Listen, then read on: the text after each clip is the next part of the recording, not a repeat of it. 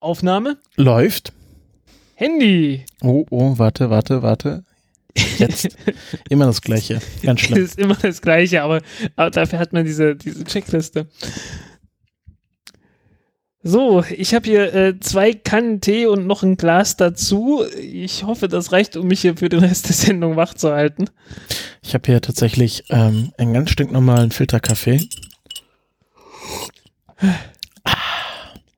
Ja, und äh, braucht, dieser, braucht dieser Tesla eigentlich eine Umweltplakette? Hm, das ist, ähm, ja, gut. Gute Frage. 12, 11, 10, 9. Ignition sequence start. 6, 5, 4, 3, 2, 1, 0. All engine running. Liftoff. We have a liftoff.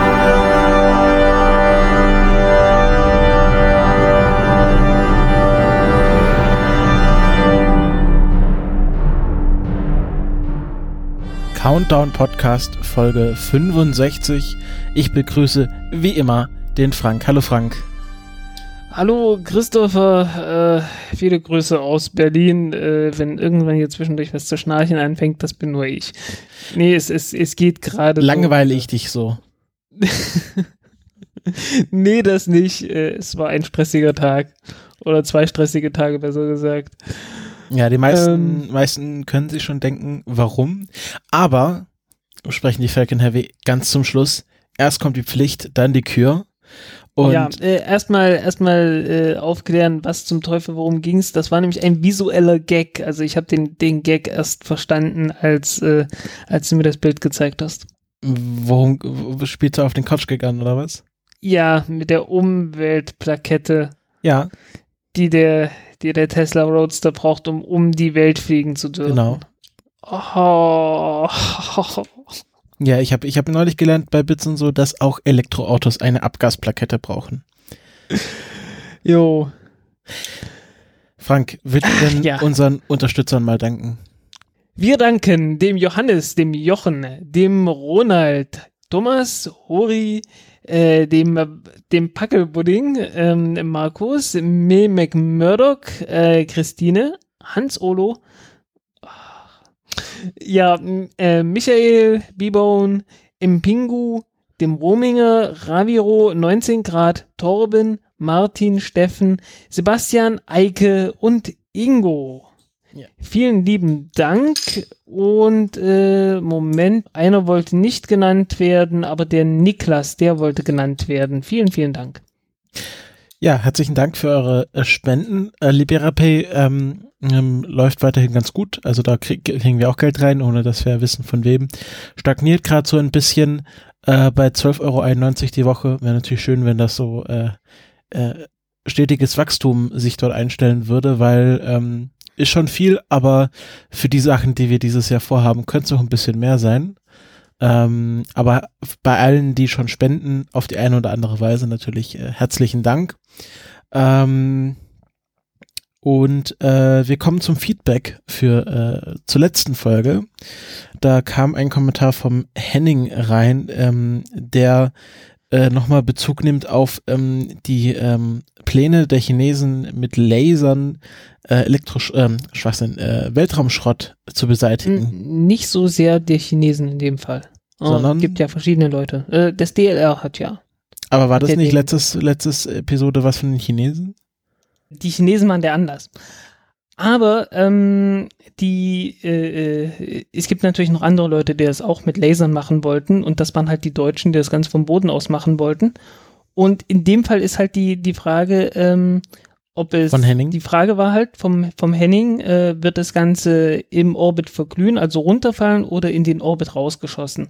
Äh, es geht ums äh, runterfallen lassen und verglühen und nicht ums Rausschießen. Allerdings ist die Frage natürlich berechtigt, wenn man das Ganze versucht von der Erde aus zu machen. Dann schießt man ja mehr oder weniger zumindest zum Teil immer von unten her auf den Müll drauf und dann schiebt man den natürlich raus.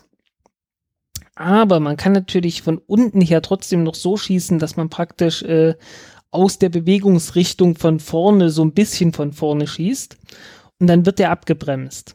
Aber gleichzeitig natürlich auch nach oben gedrückt. Ähm, das hat jetzt zwei verschiedene Effekte gleichzeitig, nämlich einmal, du drückst den nach oben, soll heißen, der bahnhöchste Punkt wird dadurch angehoben. Auf der Seite, und zwar auf der Seite, wo der Laser jetzt gerade ist, von der Erde aus gesehen. Ne? Auf der Seite der Erde, wo der Laser ist, wird der bahnhöchste Punkt angehoben. Aber gleichzeitig, wenn man es abbremst, ähm, wird der erdniedrigste Punkt, der, der erdnächste Punkt, äh, Moment, ich weiß gar nicht, ob das jetzt wirklich auf der Seite, das, das kann so nicht ganz sein, äh, egal. Jedenfalls beim Abbremsen ist es so, dass der erdnächste Punkt nach einer Viertelumdrehung dann, äh, nee, tatsächlich auf der, über, auf der gegenüberliegenden Seite der Erde dann halt abgesenkt wird. Ja. Ja, sorry, ich bin gerade etwas, ich bin ein wenig übermüdet, das hatte ich schon gesagt. ähm, ja, also stimmt schon, wie ich es mir zuerst gedacht hatte. Ja, wenn man, wenn man den, wenn man den, den Weltraummüll abbremst äh, auf der einen Seite der Erde, dann wird der erdnächste Punkt auf der anderen Seite der Erde äh, etwas tiefer sein und äh, dann spielt es nicht mehr so die ganz große Rolle, dass äh, gleichzeitig der erdhöchste der, der höchste Punkt über der Erde auf der einen Seite der Erde ähm, angehoben wird. Ja, das ist. Äh Geht bloß darum, wie tief kommt das Zeug rein in die, in die Erdatmosphäre. Das ist so das Wichtigste. Ja, es ist, wenn man es wenn man sich bildlich vorstellt, eigentlich simple orbitale Mechanik. Wenn man es am einen Ende ja. abbremst, wird es am anderen Ende tiefer. Hm. Interessante Frage natürlich auch. Äh, wie viel Müll wird bei so einem Start erzeugt? Also im Idealfall so gut wie nix. Ähm, Im Wesentlichen halt die, die Oberstufe, mit der der Satellit äh, hochkommt. Äh, wenn man eine gute Oberstufe hat, die wieder startbar ist, also keine Ariane 5, ähm, dann, äh, obwohl die Ariane 5 Oberstufen sind schon ganz, sind schon ganz okay, weil äh, die werden meistens in Orbits gebracht, wo sie sehr schnell verglühen dann als nächstes. Ähm, äh, also entweder, also man, man muss ja die, die Oberstufe dorthin bringen, wo man den Satelliten hinbringt, äh, ob man will oder nicht, ne? Das ist so ein Zweck von der Sache.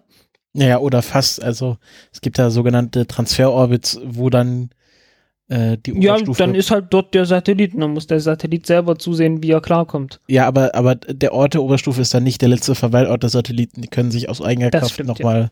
woanders hin begeben, wie wir später nochmal äh, drüber reden werden bei. Ja, klar.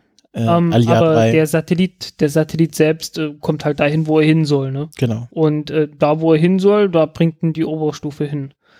Und die Oberstufe, äh, wenn es halt ordentlich gemacht wird, äh, die äh, kann man dann nochmal neu zünden und zurück in die Erd Erdatmosphäre bringen oder man bringt sie von Anfang an in einen Orbit, äh, der relativ äh, instabil ist und recht bald auf die Erde zurückkommt. Mhm. Ähm, es gibt ein paar Ausnahmen, also beispielsweise die Galileo-Satelliten, wenn die ausgesetzt werden, die sind auf so einem äh, äh, ja, so einem mittel, mittelhohen, also eigentlich sehr hohen Orbit um die Erde. Bloß nicht ganz so hoch wie die geostationären Satelliten. Und äh, die werden dort tatsächlich äh, von der Oberstufe dort ausgesetzt und dann äh, bleibt die Oberstufe einfach mit dort. Also zusätzlich zu den Satelliten kommt dann immer noch mal jeweils eine Oberstufe dazu. Ähm, ansonsten hat man sich schon jetzt seit einiger Zeit sehr bemüht, äh, irgendwelche kleinen Teile, irgendwelche kleinen äh, Federn oder sonst wie Sprengbolzen und sowas zu eliminieren, äh, dass man möglichst wenig Trümmer da oben hat. Und äh, ja,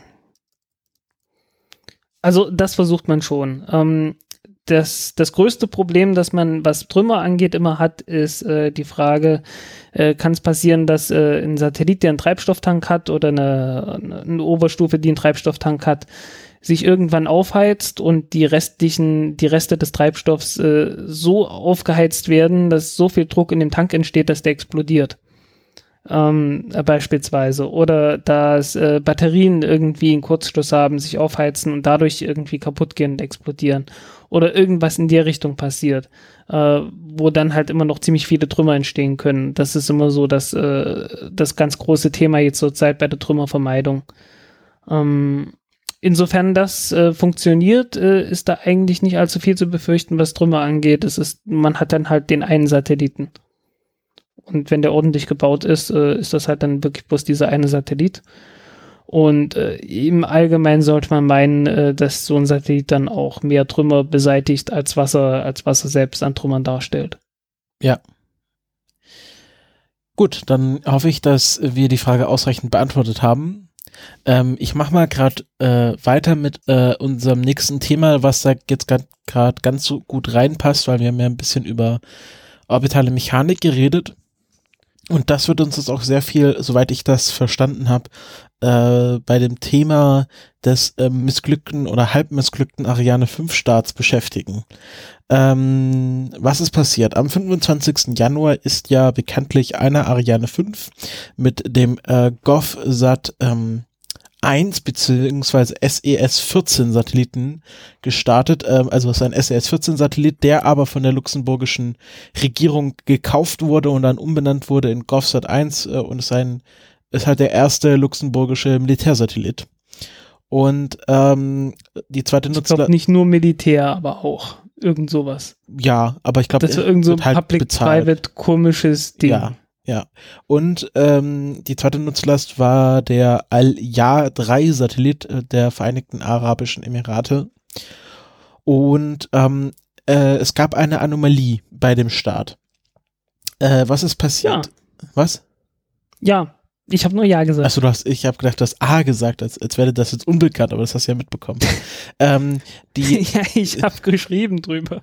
Die Oberstufe mit den zwei Satelliten sollte in einen sogenannten Super-GTO-Orbit äh, geschossen werden. Also ein GTO ist ja Geo-Transfer-Orbit, also ein äh, hochelliptischer Orbit, äh, wohin die Oberstufe mit den Satelliten fliegt. Die Satelliten werden dort ausgesetzt und fliegen von eigener Kraft in einen geostationären Orbit, äh, um, da haben wir gerade drüber geredet, die äh, Oberstufe ähm, nicht im geostationären Orbit äh, stranden zu lassen, wo sie einfach nicht äh, wieder runterkommt aus eigener Kraft, sondern sie halt äh, auf einem Orbit zu lassen, wo sie immer so ein bisschen an der Atmosphäre vorbeischrammt und irgendwann äh, äh, ja, verglüht.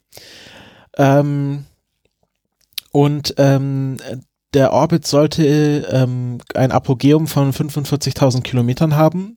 Also der höchste Punkt sollte bei 45.000 Kilometer liegen und die Inklination bei drei Grad. Äh, orbitale Inklination bedeutet also, stellt euch mal vor, ihr zieht einen Kreis um den Äquator. Und äh, das wäre ein Orbit mit einer Inklination von 0 Grad. Und wenn ihr jetzt diesen Kreis gegen den Äquator kippen würdet, um genau drei Grad, dann wäre das eine orbitale Inklination von drei Grad. Ich hoffe, ich habe das richtig erklärt und jeder kann sich das vorstellen. Das schon hin, ja. Also er, er stellt euch vor, ihr habt einen Hula-Hoop-Reifen um, die, um den Äquator gelegt und dann nehmt ihr diesen Hula-Hoop-Reifen und dreht ihn um seine Mittelachse, so dass er quasi die Erde noch äh, mittig umkreist, aber dann nicht mehr parallel zum Äquator liegt wenn man von Kourou aus startet und nichts tut äh, bei der Inklination, dann landet man in einem Orbit von 6 Grad. Und äh, okay, also man musste halt den Orbit um 3 Grad korrigieren. Das macht man mit so einem genannten Dogleg-Manöver, also so einem genannten Hundebein-Flug, äh, ähm, weil es nämlich vom Boden so aussieht, als würde die Rakete eine Kurve fliegen. Ähm, weil die Rakete irgendwann beim Flug ähm, sich senkrecht zur Flugbahn dreht und äh, zündet. Und äh, dadurch wird nämlich die Inklination verändert. Okay, so war das geplant, was aber. Wobei das öfters mal auch benutzt wird, um einfach bloß irgendwelchen Städten, äh, bewohnten genau. Gegenden oder ähnlichem aus dem Weg zu fliegen. Aber hier wurde es halt benutzt, um, äh, um die Inklination zu ändern. Das wird in Russland auch gerne gemacht, um halt über möglichst lang über russischem Gebiet zu bleiben. Das wird auch gemacht, um äh, äh, in Reichweite von Trackingstationen zu bleiben. Also das ist äh, ein viel benutztes Manöver, aber hier wurde es benutzt, um äh, die Inklination zu ändern. Und ähm, hm. das Problem war, die Rakete. Weil die, die normale, die normale äh, Umlaufbahn, die man erreichen würde, wäre sowas bei 5 Grad Inklination. Aber ich glaube, ich habe es doch gerade gesagt, normal ja. wären 6 Grad, wenn man nichts tut. Ach so, okay, sorry. Ähm, ja, nicht mitbekommen. Genau. Ähm, und äh, das, das Problem ist einfach, die Rakete hat in die falsche Richtung gezündet, ähm, was da, daran liegt, entweder sie wurde einfach falsch programmiert oder ähm, sie hat nicht das gemacht, wozu sie programmiert wurde. So genau weiß man das noch nicht. Ähm, und äh, ja, anstatt äh, ihre Flugbahn um äh, ja um äh, Richtung Norden hin zu korrigieren, also mehr Richtung Äquator zu fliegen, flog sie südlich, also weg vom Äquator. Und äh, dann landeten äh, die Oberstufe mit den zwei Satelliten in einer orbitalen Inklination von 20 Grad, was äh, mehr als das siebenfache der eigentlichen Or Inklination ist und falsch ist. Offensichtlich. Ja. Und sie landet auch in der Höhe von. Und vor äh, allen Dingen 20 Grad in die andere Richtung, glaube ich. Genau, ja klar, wenn man in eine andere Richtung beschleunigt, dann, also man ist Ausgang bei 6 Grad, man will Richtung 3 Grad, wenn man die andere Richtung beschleunigt, landet man bei 20 Grad. Ähm, und ähm, es ist äh, auch noch äh, bei, das Apogeum liegt auch noch bei äh, 43.000 Kilometern, also man ist 2000 Kilometer unter der gewünschten orbitalen Höhe. Und ähm, ja, das stellt vor allem ein Problem für den Aljar 3 Satelliten dar. Der SES-14 bzw. GovSat 1, der ist äh, voll elektro. Ist das elektrisch oder elektronisch bei Ionentriebwerken? Ich Verwechsel Äh, das immer. Elektrisch. Voll elektrisch. Also da ist jede Menge, da ist jede Menge, jede Menge Elektronik drin, um das Ganze zu steuern. Aber eigentlich ist es die Elektrik, die, äh, das, das Elektrische, was der, genau, ein sogenanntes äh, Triebwerk ist. Xenon-Ionentriebwerk, ähm, äh, was, äh, was dazu führt, dass man ähm, ja mit äh, sehr effizient in, in den richtigen Orbit fliegen kann. Man muss äh, vielleicht ein paar Abstriche bei der Lebenszeit machen, also dass er, dass er ein paar, paar Monate bis Jahre an der Lebenszeit verliert, aber im Grunde kein großes Problem darstellt. Äh, der Aljar 3 Satellit hat da schon größere Probleme in seinen richtigen Orbit zu gelangen, weil der hat nur ähm, Ionentriebwerke für ähm, Station Keeping, also wenn er dann an der richtigen Position ist, um äh, dann sich richtig auszurichten und auf der richtigen Position zu bleiben. Dazu hat er kleine Ionentriebwerke, aber für den Hauptschub, den er sozusagen braucht, um in den richtigen Orbit zu kommen, hat er nur ein herkömmliches chemisches Triebwerk. Ähm, äh, äh, ja, was ähm, äh, man nimmt da einen Standardmarge von, glaube ich, 1,5 Metern pro Sekunde Delta V, was man so einem Triebwerk mitgibt. Ich glaube, das ist von dem Satellitenbus her einfach so, so der Standardtreibstoff, den man dem da reintut, weil das meistens passt. Und äh, das ist halt keine große Marge, um jetzt äh, so einen großen Fehler zu korrigieren. Und das weitere Problem für diesen Aljar 3 Satelliten ist, der fliegt jetzt halt auf einem sehr elliptischen Orbit und fliegt jetzt viermal pro Tag durch den Van Allen Strahlungsgürtel. Und ähm, ja, nach einer Zeit wird, wird dem einfach die, und jetzt aufgepasst, Elektronik gegrillt. Weil Genau. er nicht dafür ausgelegt ist, dass er jetzt für mehrere Monate äh, viermal am Tag bestrahlt wird mit, äh, mit äh, Elektronen, mit Elektro mit ja, frei, frei, frei fliegender Strahlung, Elektronenteilchen. Mit, äh, ja, mit geladenen Teilchen, die Genau. doch äh, relativ schnell sein können. Ähm, äh, genau. Und äh, das ist, habe ich alles, äh, die ganze Information habe ich alles von Michael Kahn äh, auf seiner Go for Launch Weblog-Seite. Ähm, ich bin jetzt äh, nicht gebildet in orbitaler Mechanik. Er hat das noch viel ausführlicher beschrieben, als ich das je könnte. Ähm, und hat auch noch einen sehr schönen Artikel ge- geschrieben, äh, wo er ausgerechnet hat, was, ähm, äh, was äh, die, ähm, was möglich wäre für den Aljar-Satelliten. Reachable Degraded Final Orbits with Constrained Delta V. Das ist ein englischer Artikel, äh, wo er das alles mit, auch mit Tabellen nochmal ausgeführt hat. Ähm, vielleicht können wir den mal einladen, dass er uns das mal selber erklärt. Aber ähm, so wie ich das jetzt erklärt habe, äh, ja, es, es ist im Grunde die, die Ja. Basis für alles. Ähm, hast du den, den Artikel verlinkt? Da. Ha, hast du ihn? Ich habe ihn, ich habe ihn. Gut. Ja.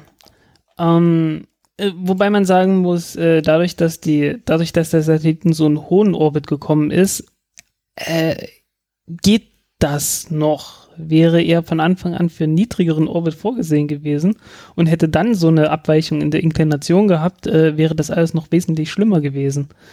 Ähm, weil wenn du versuchst, die Inklination von einem Orbit zu ändern, äh, musst du praktisch den Orbit drehen. Ähm, und äh, die, die, die extremste Änderung, die du bei der, bei der Inklination machen könntest, Sind wäre 180 180 Grad Genau. Also Soll normalerweise, heißen, du fliegst einfach zurück. ja, also man muss, man muss es so erklären, ähm, wenn man, man startet ja immer mit der Erddrehung oder, oder meistens. Ja, Äh, also dass man in die gleiche Richtung fliegt, in die sich auch die Erde dreht. Aber man kann natürlich auch ähm, gegen die Erdrotation fliegen und das wäre dann sozusagen eine Inklination von 180 Grad. Also man dreht das einmal äh, komplett um. genau. Aber ich glaube, ich glaube, eine Inklinationsänderung von 180 Grad hat noch niemand gemacht, oder? Äh, nicht, dass ich wüsste, nee. Das Obwohl. wird extrem Ah, viel. warte mal, es, es, kann, es kann sein, es kann sein. Ja, man, also der Punkt ist der folgende, weil darauf, äh, darauf komme ich jetzt auch gleich.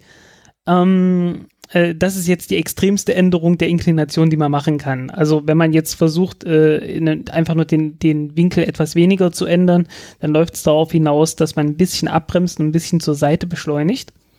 Äh, wenn man jetzt versucht, einfach bloß um 180 Grad das Ding zu drehen, äh, dann äh, bremst man halt ab und beschleunigt in die entgegengesetzte Richtung.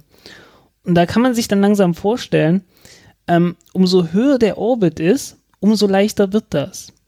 Denn äh, bei einem sehr hohen Orbit, äh, da fliegt der, der Satellit dann auch sehr langsam auf seiner Bahn. Ganz oben. Ne? Umso, umso, weiter, umso weiter so ein, so ein Orbit ist, umso langsamer bewegt sich äh, der Satellit auf seiner Bahn. In Absolutgeschwindigkeit. Ja, und umso, umso langsamer der ist, äh, umso weniger Aufwand hat man, wenn man versucht, äh, praktisch äh, die, die, die Drehrichtung, den Drehsinn umzudrehen. Klar, wenn du, wenn du, äh, kann man sich ja vorstellen, wenn man im Auto fährt mit 100 km/h und dann eine 180 Grad Wende machen will, braucht man mehr Energie, als wenn man im Auto nur 10 km/h fährt und dann umdreht. Genau. Weil man muss ja erstmal die, äh, die ähm, potenzielle Energie oder die Bewegungsenergie, die man hat, wegnehmen und dann umdrehen und dann auf die gleiche Geschwindigkeit beschleunigen. Also man muss, wenn man äh, mit 100 km/h wieder in die andere Richtung fahren will, im Grunde 200 km/h Delta V haben und wenn man nur 10 km/h fliegt äh, oder fährt, dann braucht man nur äh, 20 km/h Delta V, um in die andere Richtung genauso schnell weiterzufahren. Ähm, und so ist das bei Satelliten auch. Umso langsamer sie genau. fliegen, umso einfacher ist die Kehrtwende. Genau. Und wenn du jetzt einen richtig hohen Orbit hast, was weiß ich, bei 100.000 Kilometer oder so, äh, da ist das schon, dann ist das schon gar kein so richtig großer Aufwand mehr. Ab um wie vielen Kilometern ist man denn gar nicht mehr in Gravitationsorbit? Also äh, unendlich. Was heißt die unendlich? Also ähm, äh, sobald du im, äh, irgendwie in, in Richtung der Hillsphäre, also des gravitativen Einflusses von irgendeinem anderen Körper bist, ja, okay. äh, dann spielt das halt alles keine Rolle mehr. Aber wenn du jetzt so im, im, im äh, newtonischen Idealuniversum unterwegs bist und sagst, es gibt die Erde und sonst nix, äh, dann bist du da niemals raus. Äh, da hängt es wirklich bloß davon ab, wie schnell du gerade bist. Und wenn du schneller bist als deine 11,2 äh, Kilometer pro Sekunde in Erdnähe und äh, weiter außen dann entsprechend weniger. Äh, da bist du dann einfach äh, ja schneller als was du also wenn man als was die Gravitation der Erde jeweils einfangen könnte. Also wenn man Fluchtgeschwindigkeit erreicht. Genau. Ja. Genau. Und also wie gesagt, deswegen, äh, deswegen ist es halt äh, gerade günstig für diese Satelliten, dass sie doch äh, relativ weit von der Erde weg sind um, ähm, um halt diese, diese Inklination ändern zu können. Ähm, es gab ja mal diesen einen Fall, wo äh, ein, paar Sat ein Satellit ausgesetzt wurde von einer Protonrakete, äh, wo dann die letzte Zündung nicht mehr geklappt hat von der Oberstufe, die halt äh, genau das gleiche machen sollten, nämlich die Inklination abzubauen und das ist halt nicht passiert. Und äh, da sind sie dann halt drauf gekommen, naja, also wir könnten jetzt versuchen, die Inklination direkt abzubauen, aber wenn wir zum Mond fliegen und die Gravitation vom Mond benutzen, um äh, praktisch an einer anderen Stelle äh, in Richtung, also an einer anderen Stelle bei der Erde wieder anzukommen, als wir losgeflogen sind, dann können wir auf die Art und Weise auch die Inklination verringern. Und äh, das haben die gemacht und äh, haben ein kleines bisschen Sprit gespart dabei. ähm, ja, alles, es geht also immer alles um möglichst wenig Delta V verbrauchen. Ja. Weil man kann ähm, nicht einfach. Woran es mich, mich auch ein bisschen erinnert, ist äh, an den Satelliten Artemis. Der wurde gestartet beim zehnten Flug der Ariane 5 Rakete. Und äh, da gab es auch ein Problem. Oh, weiß nicht mehr, was es genau war. Ähm, es gab ein Problem. Ich weiß es nicht mehr, was es gab einmal ein Problem, dass die zweite Stufe irgendwie rotiert hat und nicht der gesamte Treibstoff verbraucht wurde. Ich weiß es nicht, ob das beim zweiten Flug war oder beim zehnten. Und äh, einmal gab es halt das Problem, dass die, äh, dass die Oberstufe ein kleines Leck hatte und äh, nicht so viel Druck hatte und äh, nicht so viel Schub hatte und dadurch nicht den Orbit erreicht hat, den man haben wollte. Eins von beiden. Also das eine war Flug 2, das andere war Flug 10 äh, Flug 1 und Flug 14 waren die, wo die Rakete zerstört wurde. Und äh, ja, ansonsten gab es halt bei der Ariane 5 bis jetzt noch keine, noch keine größeren Fehlfunktionen. Also Ja, ähm, jedenfalls bei Flug 10 war der Artemis-Satellit dabei und der war so ähnlich wie Alja 3. Ähm, der hatte damals schon Ionentriebwerke mit, dabei gehabt und konnte sich damit dann am Ende retten. Ähm, ja, also konnte halt äh, die, die fehlende Höhe, die er hatte, also bei dem war das Problem nicht die Inklination, sondern einfach, dass die Höhe gefehlt hat, äh, konnte der dadurch ausgleichen. Da war noch ein zweiter Satellit an Bord, der war komplett äh, mit chemischen Triebwerken ausgestattet, der hatte die Chance nicht. Ja. Wäre natürlich auch äh, interessante Idee. Also beim geostationären Orbit, wenn du in der falschen Inklination bist, dann bestrahlst du einfach das falsche Land. Aber vielleicht können die Saudis ähm, oder die Vereinigten Emirate das einfach in ein anderes Land verkaufen. So, wir das haben ist das kleinste, das ist das aller, aller kleinste Problem, weil das ist ja nicht die Inklination. Die Inklination ähm, muss bei 0 Grad sein, damit das Ding da oben am Himmel festgetackert bleibt. Ähm, wenn deine Inklination irgendwie abweicht, dann, äh, dann fliegt dein, dein Satellit äh, da oben so eine 8 ungefähr. Stimmt, ja, du hast recht. Ja. ja. Und äh, das, das benutzt man manchmal tatsächlich. Also die, die Inder zum Beispiel bei ihrem Navigationssystem, beim IRNSS, also dem äh, indischen regionalen Satellitennavigationssystem äh, oder irgend sowas, ähm, äh, die benutzen tatsächlich vier solche Orbits, also vier Satelliten in solchen Orbits, ähm, weil wenn du ein Navigationssatellit, also wenn du Navigationssatelliten hast und damit navigieren willst, äh, da solltest du die Satelliten nach Möglichkeit nicht auf einer Linie haben, äh, sondern irgendwie mit einem Dreieck, weil du willst ja triangulieren. Und äh, es ist zumindest hilfreich, wenn die, wenn die irgendwie äh, halt räumlich ein bisschen verteilt sind und nicht bloß auf einer Linie sind. Mhm ja, und da benutzt man halt tatsächlich mal so eine, so eine komischen Orbits, die dann mit einer 8, äh, die dann so eine 8 am Himmel vollführen. Jo. Okay. Und es, es, gibt auch, glaube ich, noch ein paar andere äh, Navigationssatelliten, die auch so regional sind und so, so ähnlich funktionieren. Ja. Gut, das soll es jetzt zur Anomalie beim Ariane 5 äh, GovSat 1 Alia 3 Flug gewesen sein. Baden dann noch, lass, lass mich mal ganz kurz noch mal gucken hier. Was, ich kann ja zwischendurch äh, äh, ähm, erzählen, dass auch die, ähm, dass es ja zum Start hin eine deutsche Reisegruppe gab, ähm, ja. die unter dem Hashtag Trip to Kourou verfolgt werden konnte, wo unter anderem äh, Tim Pritloff dabei war und auch ähm, ähm, Leaving Orbit auf Twitter ähm, die leider den Start nur aus dem Flugzeug heraus betrachten konnten, weil sie selber ein, eine Triebwerksstörung am Flugzeug hatten und Verspätung hatten. Ja, ähm, die haben viereinhalb Stunden darauf gewartet, dass das verdammte Triebwerk repariert wird. Ja. Aber ah, die haben mir echt leid getan. Aber ähm, Tim hat jetzt in der letzten Freakshow ähm, über seine Reise erzählt. Ich musste ein paar Mal, äh, ein paar Mal schmerzhaft äh, meine Ohren wegdrehen, weil manche Sachen hatte dann doch sich entweder nicht so genau gemerkt oder falsch, falsch recherchiert. Ähm, und ähm, wenn man uns vorwirft, dass wir SpaceX-Fanboys sind, ähm, kann man, äh, ja, kann, also gut, wenn man da von der ESA eingeladen wird, äh, hinzufliegen, ist man vielleicht denen noch ein bisschen wohlgewollter. Also manchmal hätte ich mir so ein bisschen äh, dies, diesen, diesen, diese kritische Grundhaltung von Tim gewünscht, äh, die er äh, anderen äh, technischen Produkten in der Freakshow doch gerne vor und vornherein mitbringt. Ähm, aber ne, ja, es war eine interessante Reiseerzählung und ähm, für die kritische Berichterstattung habt ihr ja uns. oh je, ja, das war jetzt Eigenlob. Oh je, nee. Ich asche auf ja, ja. Entschuldigung.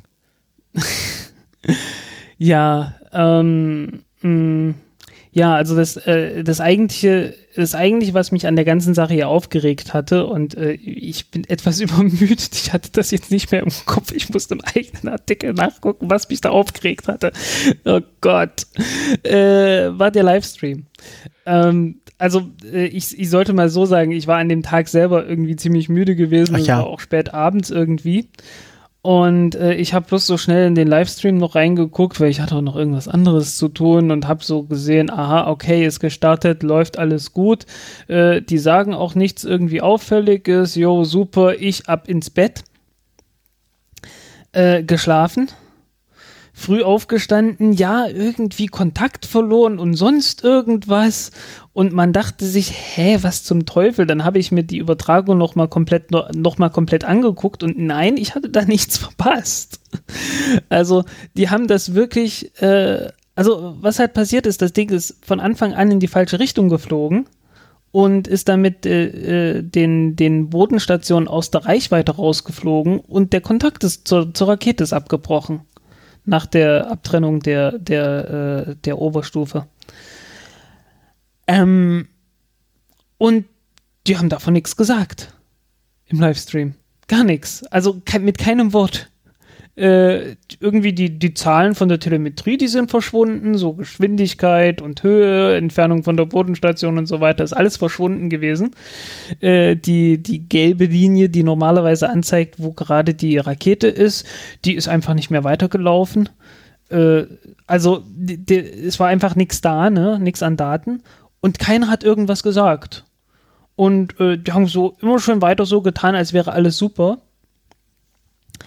Und äh, irgendwann äh, ging es dann halt so weit, ja, es sieht so, ja, die erste gute Nachricht des Tages, wir haben die Bestätigung, dass die Satelliten ausgesetzt wurden.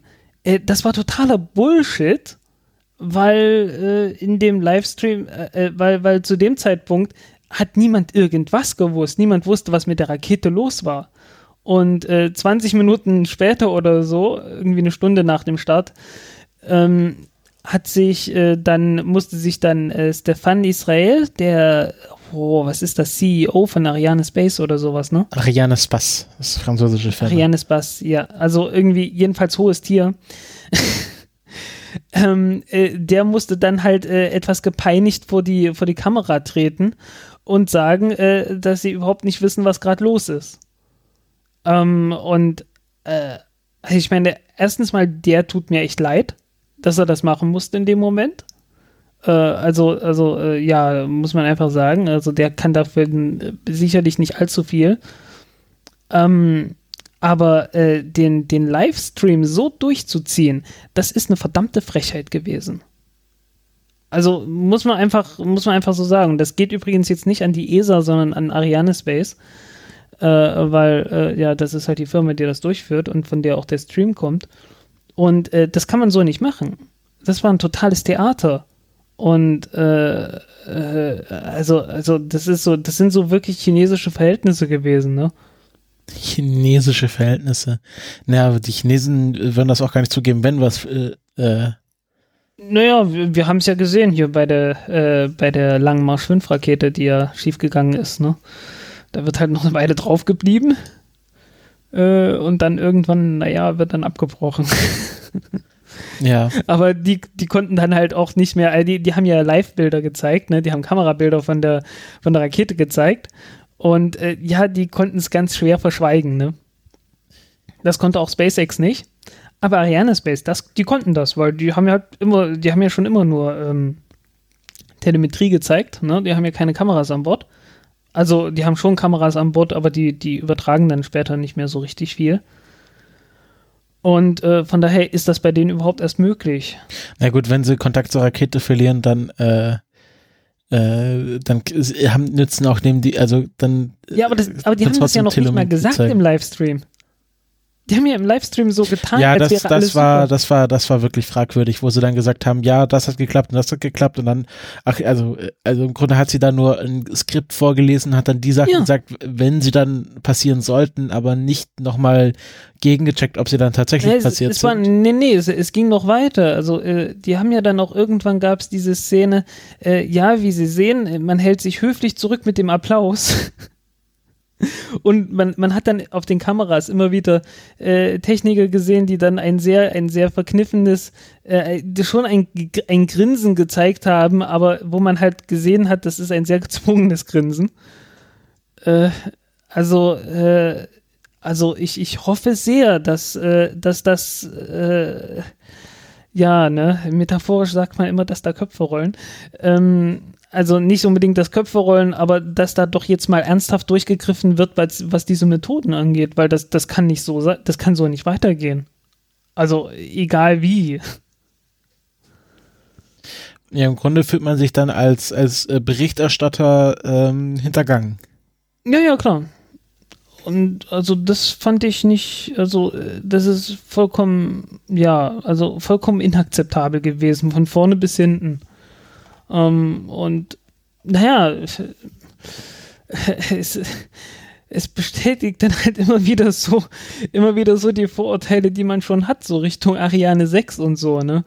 Und äh, es wäre mir sehr lieb gewesen, wenn diese, wenn diese Vorurteile nicht ständig bestätigt werden würden das ist so, ach Mann, weil ich, ich, ich will sie ja mögen, aber äh, irgendwie so ein bisschen, ein bisschen müssen sie, ein bisschen Eigenleistung muss da schon kommen. Also, also Vertrauen äh, ist nicht etwas, das ich euch entgegenbringe, weil, weil äh, hier irgendwie so, so bibelmäßig, ne, also ich muss halt dran glauben und so, äh, sondern da, da muss schon auch was von, von Ariane Space kommen, damit ich da irgendwie das Vertrauen haben kann und äh,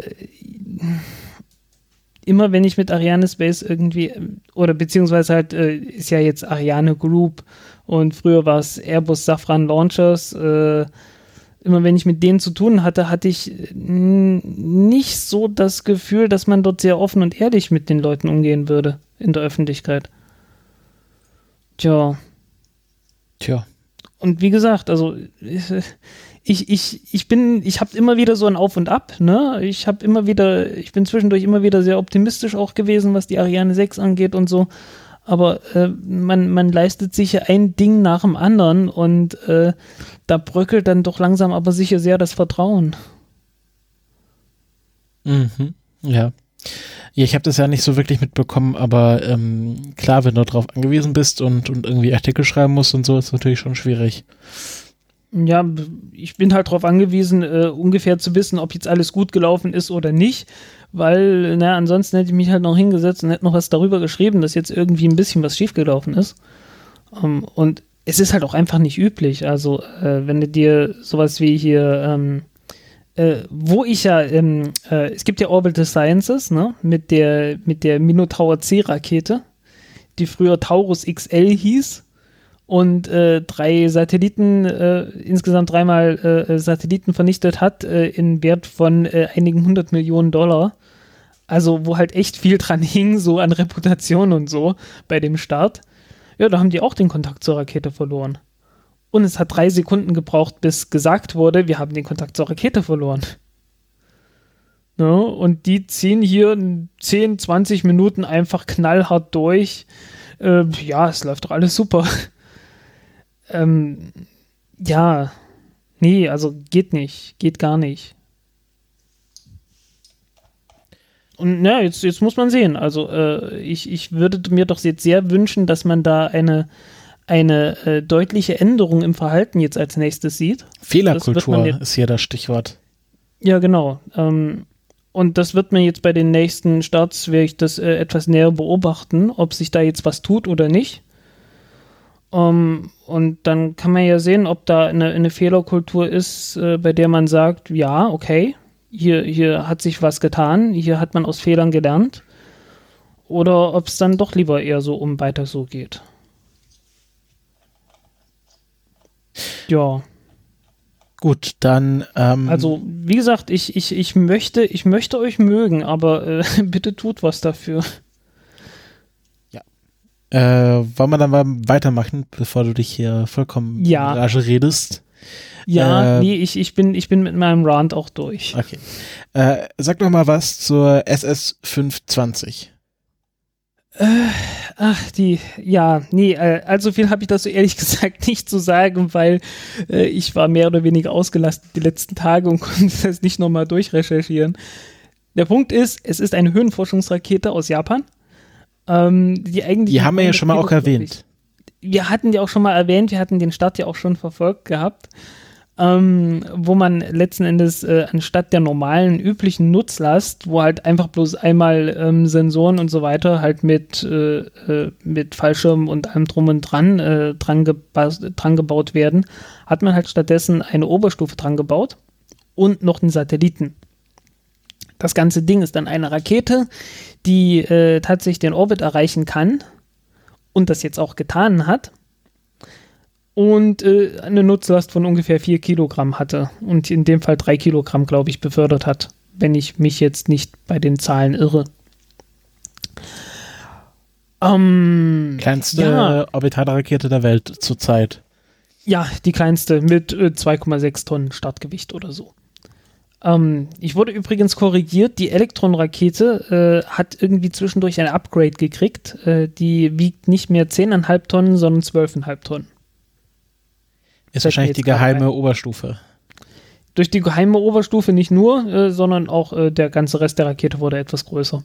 Äh, was ja durchaus ein normales Vorgehen ist bei der Entwicklung von Raketen, dass man irgendwann sagt, ja, wir haben hier ein bisschen mehr Schub, wir haben noch ein bisschen Reserve, äh, wir machen mal einen Stretch und äh, bauen das Ding etwas größer, packen ein bisschen mehr Treibstoff rein und so.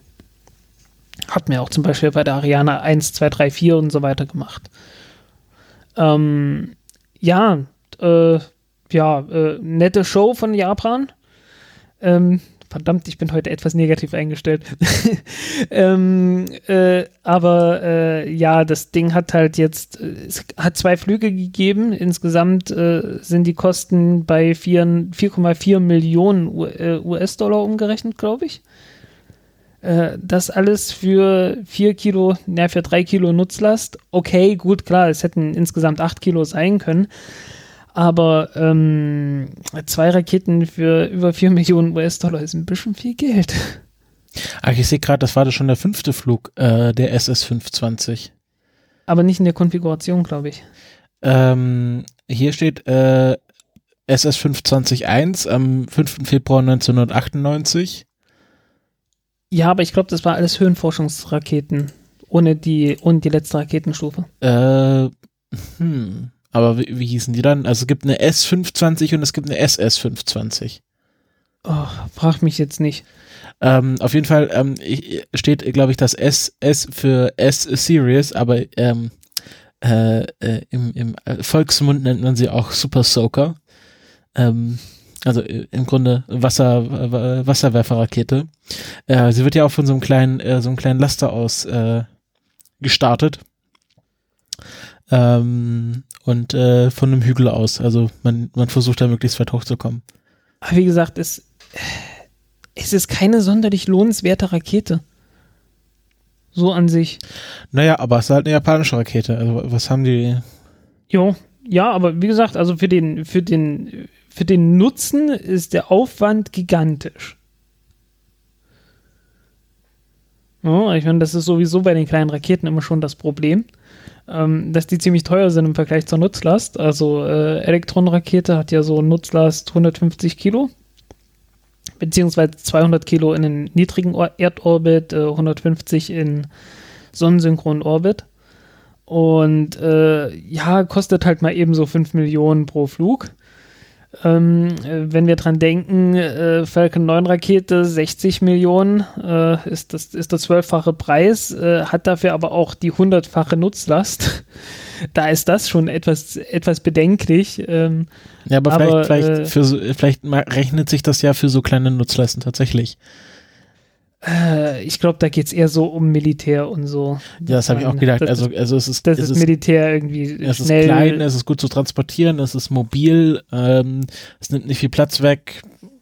Ja, vielleicht auch. Entweder das oder es geht um Test von der äh, äh dadurch, dass die, äh, die Japaner haben ja eine sehr pazifistische äh, Verfassung, Staats also Verfassung des Staates ähm, dass man da einfach sagt, naja, gut, wir wollen schon eigentlich ganz gerne ballistische Raketen entwickeln können, aber äh, wie, wie, kriegen wir das jetzt hin, ne?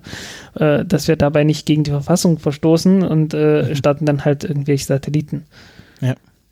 Äh, da sind die Nordkoreaner naja, nicht anders und da waren auch äh, andere, ich sag mal, die, die Sowjets waren nicht viel anders. und, naja, aber Satelliten kann man ja auch militärisch nutzen. So ja, ist es ja nicht. Ne? Ähm, gut, äh, hast du noch Wir mehr? erinnern uns an Indien. Hast du noch mehr zu wer hat noch, hat SS das noch alles gemacht? Ich weiß es nicht. Hast du noch mehr zu äh, SS520? Äh, jetzt gerade nicht, nein. Ja. Ähm, ich erzähle mal was zu, äh, zu Zuma. Jetzt fragt euch Zuma, ist das nicht alles tot? Ja, also ähm, die geheime Zuma-Nutzlast von Northrop Grumman die mit einer Falcon 9 gestartet wurde, ist weiterhin verschollen, weiterhin tot. Aber das hielt einen gewissen Amateurastronom namens Scott Tilley ähm, nicht davon ab, sich auf die Suche nach äh, Zoomer zu begeben, äh, um zu schauen, ob da irgendwelche Signale kommen. Und ähm, er hat Zoomer nicht gefunden, aber dafür einen anderen Satelliten, nämlich äh, den also Imager-Satelliten der NASA, der 2000 auf einer Delta 2 gestartet wurde. Ähm, genauer gesagt hat der S-Band-Signale äh, mit der Kennung 2000-017a gefunden, die halt zu diesem Imager-Satelliten gehören. Äh, das Interessante daran ist, die NASA wusste nicht, dass dieser Satellit noch aktiv ist und hatte ihn schon abgeschrieben, 2005 nämlich. Ähm, kurze Erklärung, was Imager macht. Imager war Teil des ähm, Sun-Earth Connection Program, äh, was halt Interaktionen zwischen Sonne und Erde erforschen soll. Ähm, war ein Satellit, der die Magnetosphäre ähm, der Erde erforschen soll, um, um genau zu sein, wie die Magnetosphäre reagiert, wenn sie von einem Sonnensturm getroffen wird und er flog dabei in einem äh, sehr elliptischen Orbit mit einer Exzentrizität von 0,753 äh, bei einem Perigeum von 1000 Kilometer und einem Apogeum von 46.004 Kilometern.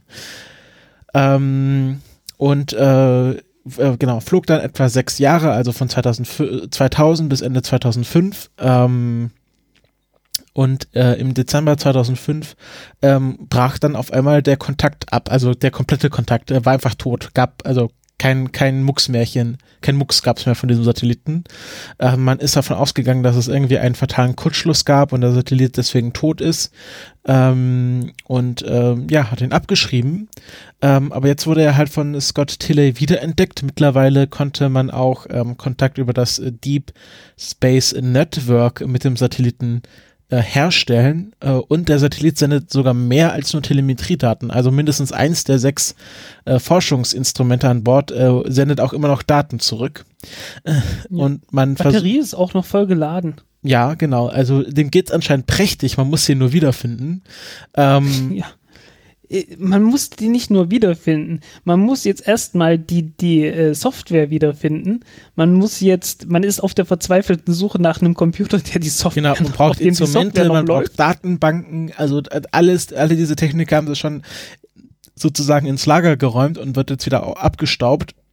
Und man kann sich so ein bisschen vorstellen, wie bei The Martian, wo sie dann versuchen mit äh, Pathfinder wieder zu kommunizieren und alles wieder aus dem Lager rausholen.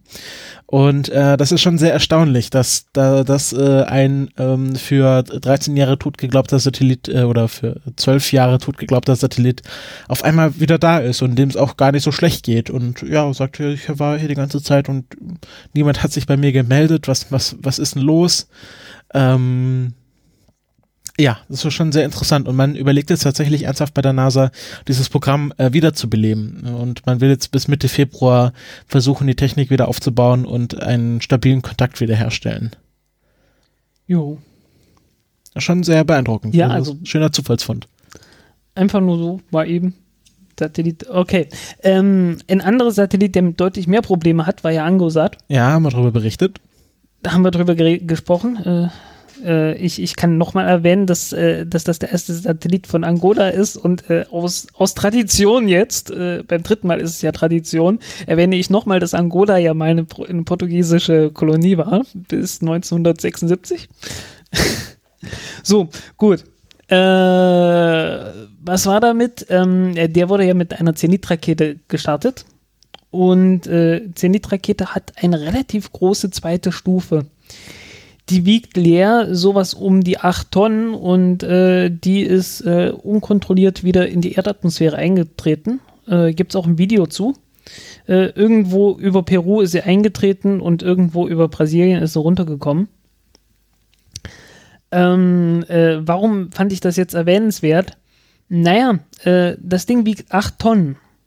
Das ist genauso schwer äh, wie Tiangong 1, also die chinesische, die kleine chinesische Raumstation, die ja auch irgendwann äh, in die Erdatmosphäre eintreten wird. Zwischen März und April.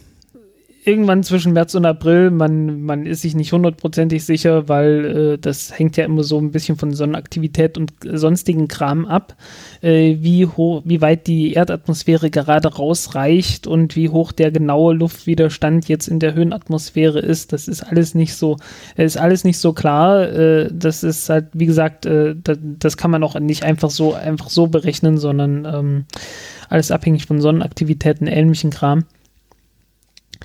Ähm, ja, plus der Unterschied ist halt, und das ist ein ziemlich krasser Unterschied, es gibt hier international hier äh, äh Beobachtungsmissionen und jede Menge Halotri um äh, Tiangong 1. Äh, ach, wir müssen aufpassen, wo das runterkommt und äh, es gibt Presseberichterstattung und äh, wie gesagt, halt irgendwie internationale äh, sonst was. Äh, und dann äh, tritt da mal eben so eine Oberstufe ein, die genauso groß ist, die auch noch größere äh, Triebwerke dran hat, die, ne, ist genauso Oder so schwer. dicht. Die, die, die Triebwerke, die Triebwerke von der von der Raketenstufe sind halt äh, ja wesentlich massiver und äh, genauso hitzebeständig wie die von Tiangong 1 und die können natürlich dann runterkommen und richtig was kaputt machen, wenn sie irgendwo draufkommen. Äh, hat kein Schwein interessiert. Und dann äh, merkt man so ein bisschen, äh, eventuell gibt es da eine kleinere politische Komponente bei der Diskussion um Tiangong 1. Ja, das äh, auf jeden Fall. Ne? Ja, ja, also ja, Chinesen, das ist immer schwierig. Aber wann Tiangong 2 ist noch in Benutzung, oder? Oh, von mir nicht. Also das ist ja das, was jetzt zuletzt. Tiangong 2 müsste ja. Im jetzt September nicht demnächst 2016 gestartet. Ähm, ist es, ich glaube, hieß es nicht, dass jetzt irgendwie erst bei erst mit Tiangong 3 wieder eine, eine Crew an Bord kommt oder? Ja gut, aber nur weil es nicht bemannt ist, heißt es ja nicht, dass es noch nicht für irgendwas gebraucht wird. Die machen ja da Ah, du hast bemannt gesagt. Besatzung, eine Besatzung an Bord hat. ähm, ähm, heißt es ja nicht, dass, dass sie nicht in Benutzung ist, sondern kann man ja auch noch andere Sachen mitmachen. Ja, äh, also soweit ich weiß, hat man noch Kontakt, ist auch noch äh, irgendwie kontrollierbar im Gegensatz zu Tiangong 1. Ähm, ja, aber äh, ich glaube, die, die, die menschliche äh, geht dann erst weiter mit, mit Tiangong 3. Ähm, wann auch immer genau die jetzt gestartet wird, weil das verzögert sich ja jetzt alles wieder dadurch, dass, äh, dadurch, dass die ja mit der äh, Langmarsch 5 Rakete gestartet wird. Letzten Endes. Ähm, äh, habe ich jetzt keine, keine Details zu. Und ähm, ähm, was soll ich jetzt sagen? Äh, wollten die nicht auch irgendwann mal eine modulare Station bauen, also mit zwei Teilen? Ja, das ist ja, das ist ja Tengung 3. Ah, okay, das ist dann gleich zweiteilig. Äh, nicht nur zwei. Also du hast dann halt wieder so zentralen, zentralen Knoten und äh, ich glaube mindestens vier äh, Module ringsrum. Also insgesamt fünf Flüge oder wie? Oder vier? Irgend sowas. Also äh, das ist dann halt, äh, ja, sowas ähnliches wie die, wie die chinesische Mir. Ja, ja, ja. Ja, spannend. Also die Chinesen, äh, ich sag euch, die machen es noch. Oder die machen es Ja. gerade. Die, die haben schon gemacht. das ist jetzt, das ist jetzt nicht irgendwie böse gemeint von wegen chinesische Mir, haha, die machen ja eh bloß alles nach. Äh, es ist halt äh, eine, eine Form von Raumstation, die einfachst mögliche modulare Raumstation, die man bauen kann. Ähm, das ergibt sich einfach so aus, aus geometrischen Erwägungen heraus. ja, und es ist ähm, nicht so, als wäre ich mir irgendwie un unwichtig gewesen für die Genau, Entwicklung der menschlichen es- Raumfahrt.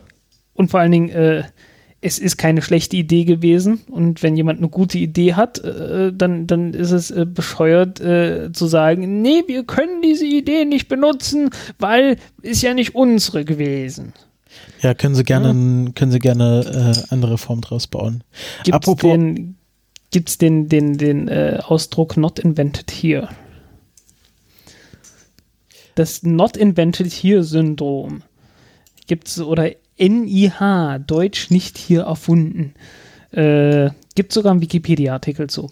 Können wir verlinken, schreib's in die Shownotes.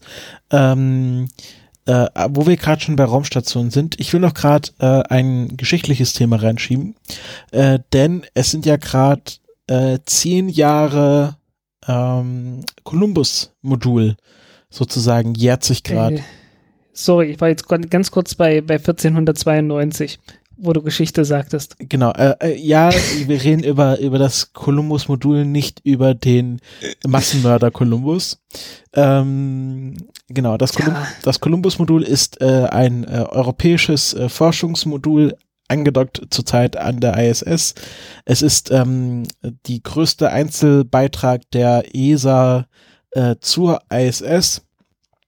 Ähm, und äh, ähm, genau, äh, ist angedockt an äh, wo ist denn, wo, wo steckt denn das dran? Boah, freu mich nicht. Ähm, ich finde es jetzt gerade nicht. Auf jeden Fall ähm, wurde das vor etwa genau zehn Jahren ähm, äh, gestartet, nämlich genau heute am 7. Februar 2008 wurde es mit dem Space Shuttle Atlantis mit Space Shuttle Flug 122 äh, hochgeflogen. Ähm, und ähm, ja, am, ich glaube, am Folglich der 13. letzte, ne? das äh, weiß ich jetzt nicht genau, aber du kannst recht. ne? Es gab ja 135. Genau. Äh, 100, ja, 135, dann genau. kommen noch 13 bis zum letzten, ne?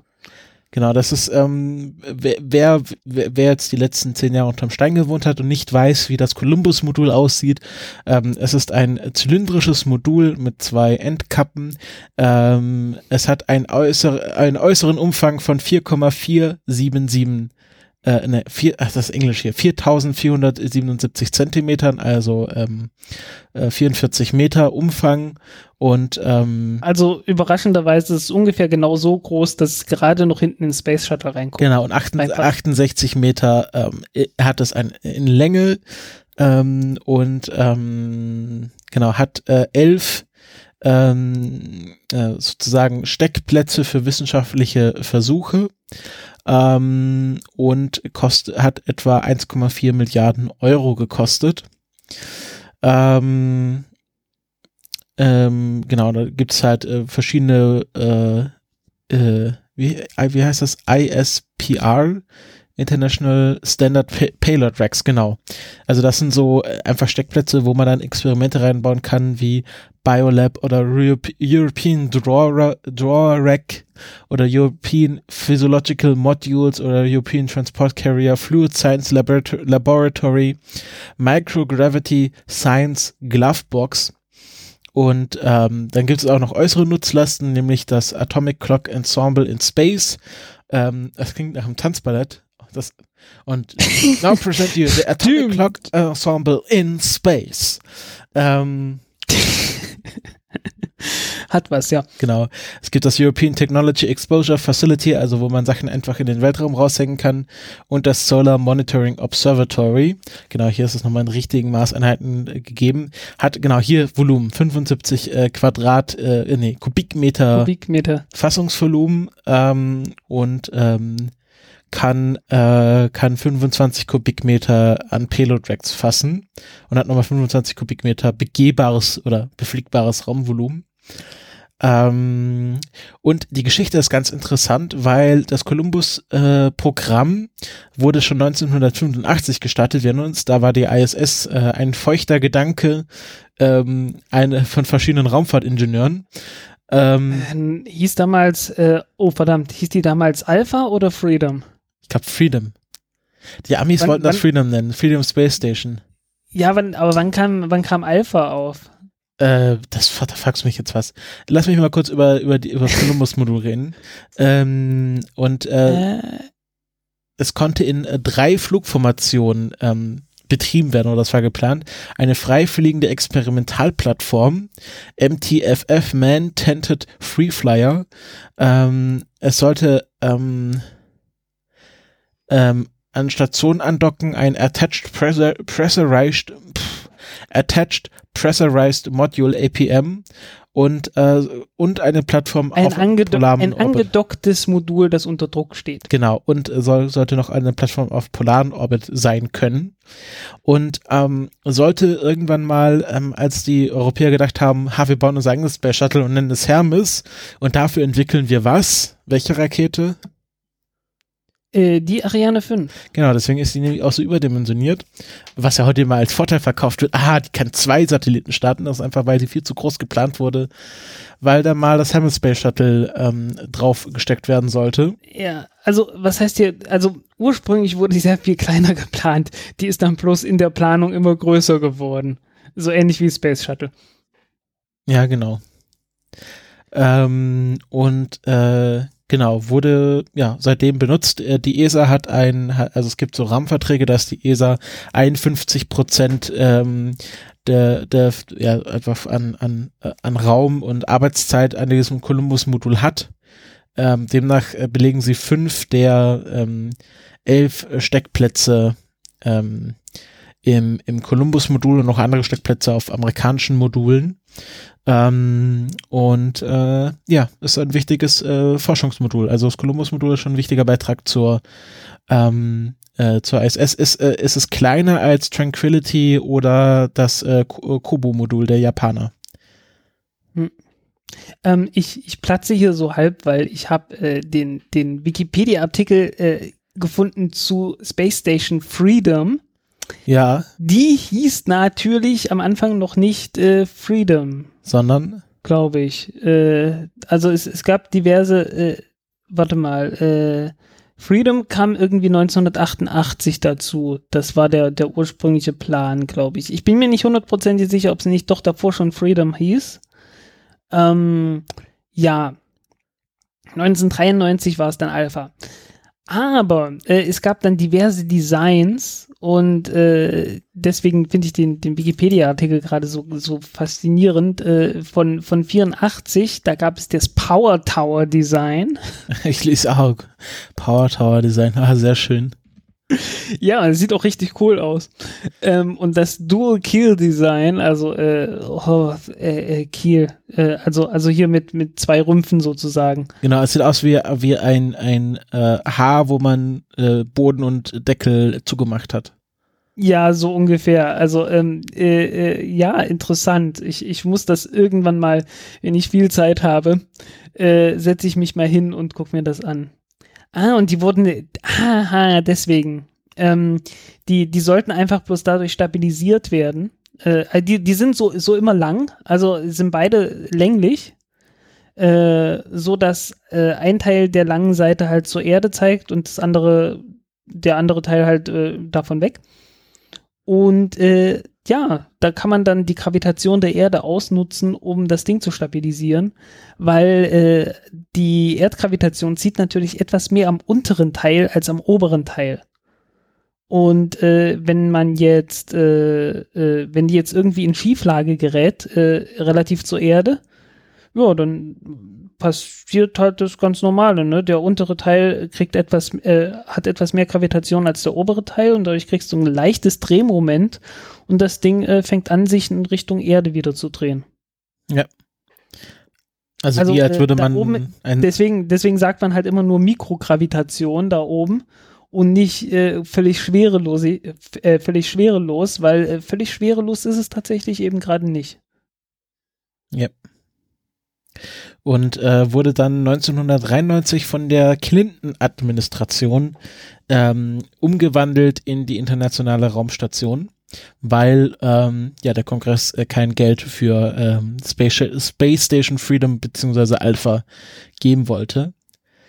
Ja. Und ähm, was natürlich auch witzig war, weil eigentlich war ja äh, die, das Space Shuttle dafür gebaut, dass man damit eine, eine Raumstation aufbaut, ne?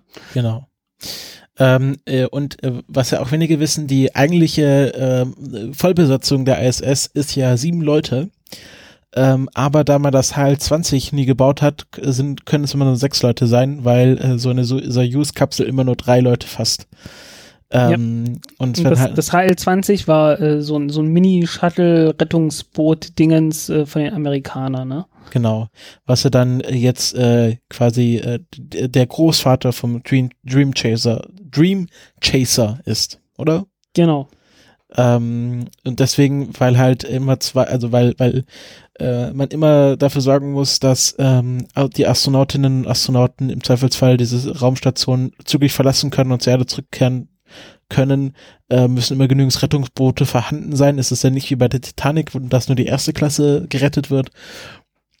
Und deswegen ja, du, kann man nur sechs Leute gleichzeitig Ich wollte schon sagen, also man muss nicht. Es ist nur eine Frage der moralischen Standards, die man ansetzt. Ne? Ja, genau. Äh, wie, viel, wie viele Leute konnte das halt 20 fassen? Ich, ich habe keine, ich habe ehrlich gesagt keine Ahnung. Äh, mir ist wie, mir ist wie so ähnlich wie ein Space Shuttle. Aber äh, kann auch, kann Wie viel konnte das Space Shuttle sein. fassen? Sieben. Ja, das würde ja hinhauen. Cruise Size would be, äh, acht bis zehn. Oh, das ist aber geräumig. Nee, warte mal, warte mal, nee, nee, nee, warte, warte, warte, warte, depending on design. Ah, nee, das war für die, für die Space Station Freedom waren acht bis zehn vorgesehen. Äh, Design Feature, ich finde es jetzt so schnell nicht, verdammte Axt. Äh, ja, ach, hier ist auch die Mia nochmal als Foto. Also die Mia sieht auch schon ein bisschen wie Kraut und Rüben aus im Vergleich zu, äh, zur ISS. Findest du nicht? Da steckt irgend... Sie ist sympathisch, Punkt. Ja, organisch gewachsen nennen wir es mal. Sie ist sympathisch. ähm, ich, der, der, äh, ich weiß nicht, dieser, dieser HL20-Artikel ist äh, irgendwie so gemacht, dass es mein, mein äh, etwas, etwas Schlafent vom Schlafentzug äh, geplagtes Hirn nicht schafft, äh, diese Informationen rauszufiltern. Äh, wie viele Leute da, da reinpassen. Vielleicht habe ich es auch einfach nur. Am Ende steht es gar nicht drin. Äh, Cancel Projects. Ich finde nicht. Ich finde es einfach nicht. Ich habe es auch nicht mehr im Kopf. Ähm, 20 Crew. Äh, Astronautics. Acht Passagiere. Two Flight Crew, eight Passengers. Ja, acht bis zehn. Stimmt schon. Aber das, was ich gesehen hatte, ja, also, also. Oh. Gut, ich meine, im Zweifelsfall wird es damit hier sowieso bloß schnell rein und nix wie weg, ne? Von daher ist, ist äh, irgendwie von daher ist ähm, ein bisschen Sardinenbüchsen-Feeling, glaube ich, äh, nicht das Allerschlimmste. Ich glaube, du hast auch Sardinenbüchsen-Feeling äh, äh, in der in der Soyuz. Ja. Das ist das ist kein das ist kein Großraumtaxi. Nee, äh, ich glaube, also die die schlimmste Sardinenbüchse im Weltall war, glaube ich, immer noch äh, Gemini. Vor allen Dingen, die sind damit ja vier Wochen, äh, nee, zwei Wochen. Also ich glaube, die schlimmste Sardinenbüchse war äh, war äh, Mercury, also. Ja, aber da, da war nur einer drin. Gut. Das geht noch. Ja. Äh, da, da, da, weißt du, das ist halt bloß so ein, ist halt ein enges Cockpit. Ja, gut, aber ich bin wenigstens alleine. Ich habe da meine Ruhe. Aber Gemini, das Ding ist so groß wie eine Duschkabine und da sind zwei Leute drin für zwei Wochen. Oder knapp zwei Wochen. Die haben sich dann ja auch angefangen zu beschweren. ja, also deswegen, also deswegen ist das hier überhaupt kein, ist überhaupt keine Frage. Die schlimmste Sardinenbüchse ist definitiv Gemini. Ja.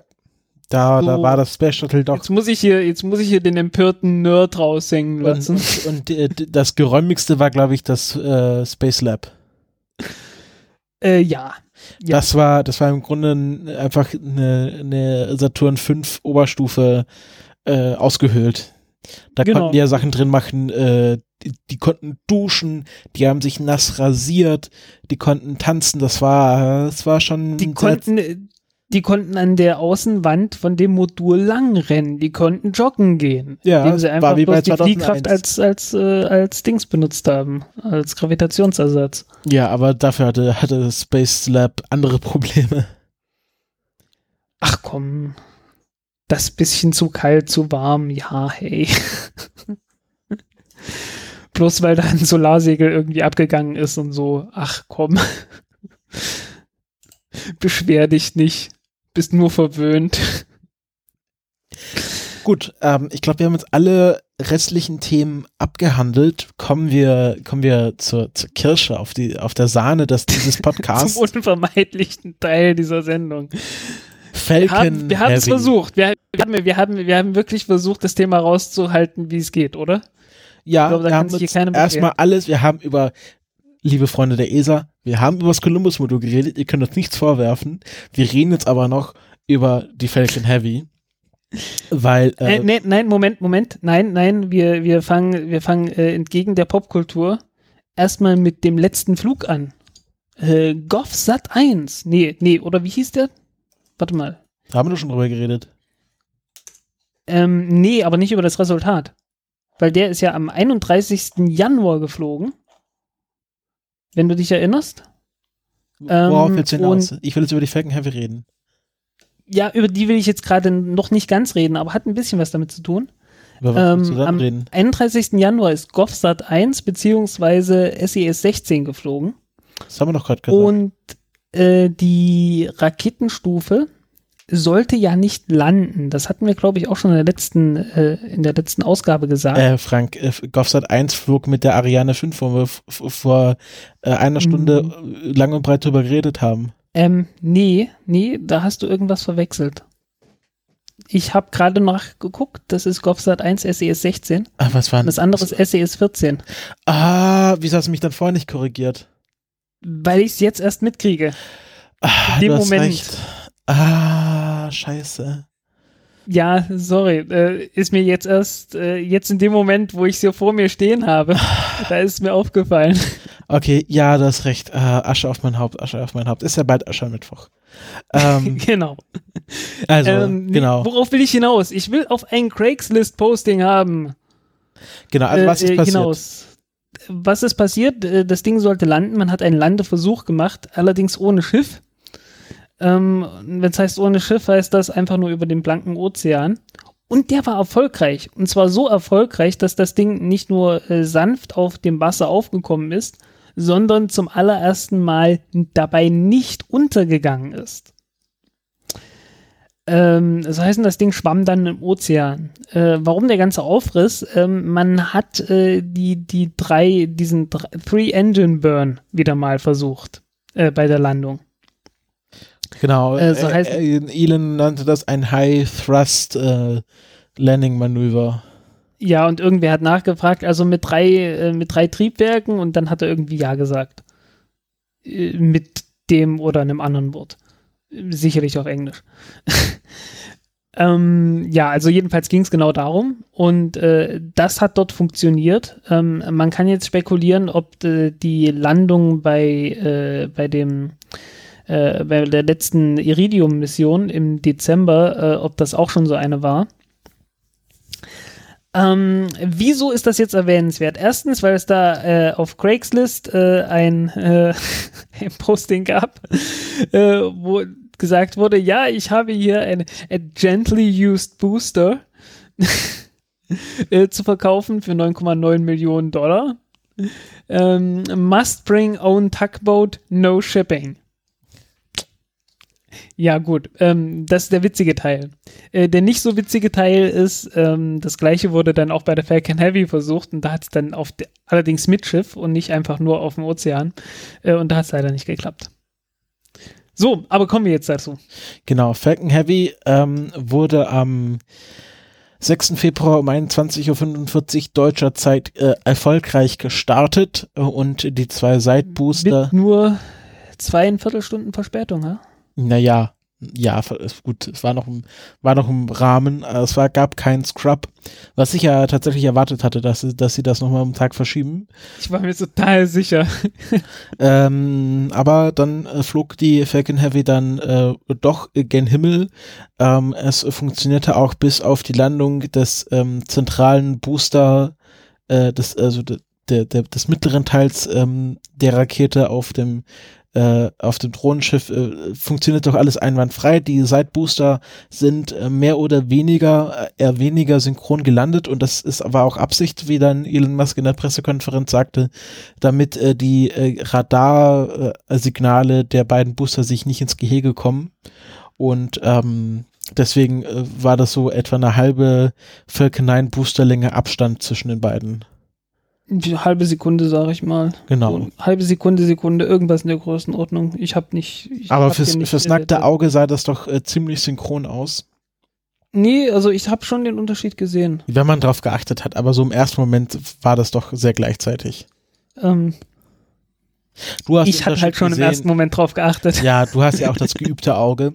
Ähm, Äh, die ähm, Oberstufe mit dem äh, Tesla Roadster und Starman an Bord ähm, flog dann weiter und hatte dann ein, äh, eine sechsstündige Coasting-Phase, wo es ähm, hervorragende Bilder von Starman gab, wie er im Auto sitzt. Auf dem, auf dem Bildschirm des Tesla stand Don't Panic. Auf dem Armaturenbrett stand ein kleiner Tesla Roadster mit einem kleinen Starman drin, ein Hot Wheels Auto. Und angeblich liegt im Handschuhfach, aber das konnte man nicht nachprüfen, eine Ausgabe von äh, Per Anhalter durch die Galaxis. Ähm, und? Auch, und ein Handtuch. Genau. Ähm, und ähm, nach sechs Stunden wurde auch berichtet, dass der, dass der zweite Burn ähm, äh, erfolgreich ähm, absolviert wurde. Und mittlerweile müssten aber die Batterien an den Kameras ausgegangen sein, weil die hielten nur für zwölf Stunden seit Start und die sind jetzt dann genau. doch vergangen. Und ähm, jetzt fliegt Starman ähm, in einen sonnensynchronen Orbit Richtung Mars, aber wird sich dem Mars nie näher als 75 Millionen Kilometer annähern. Also, man könnte.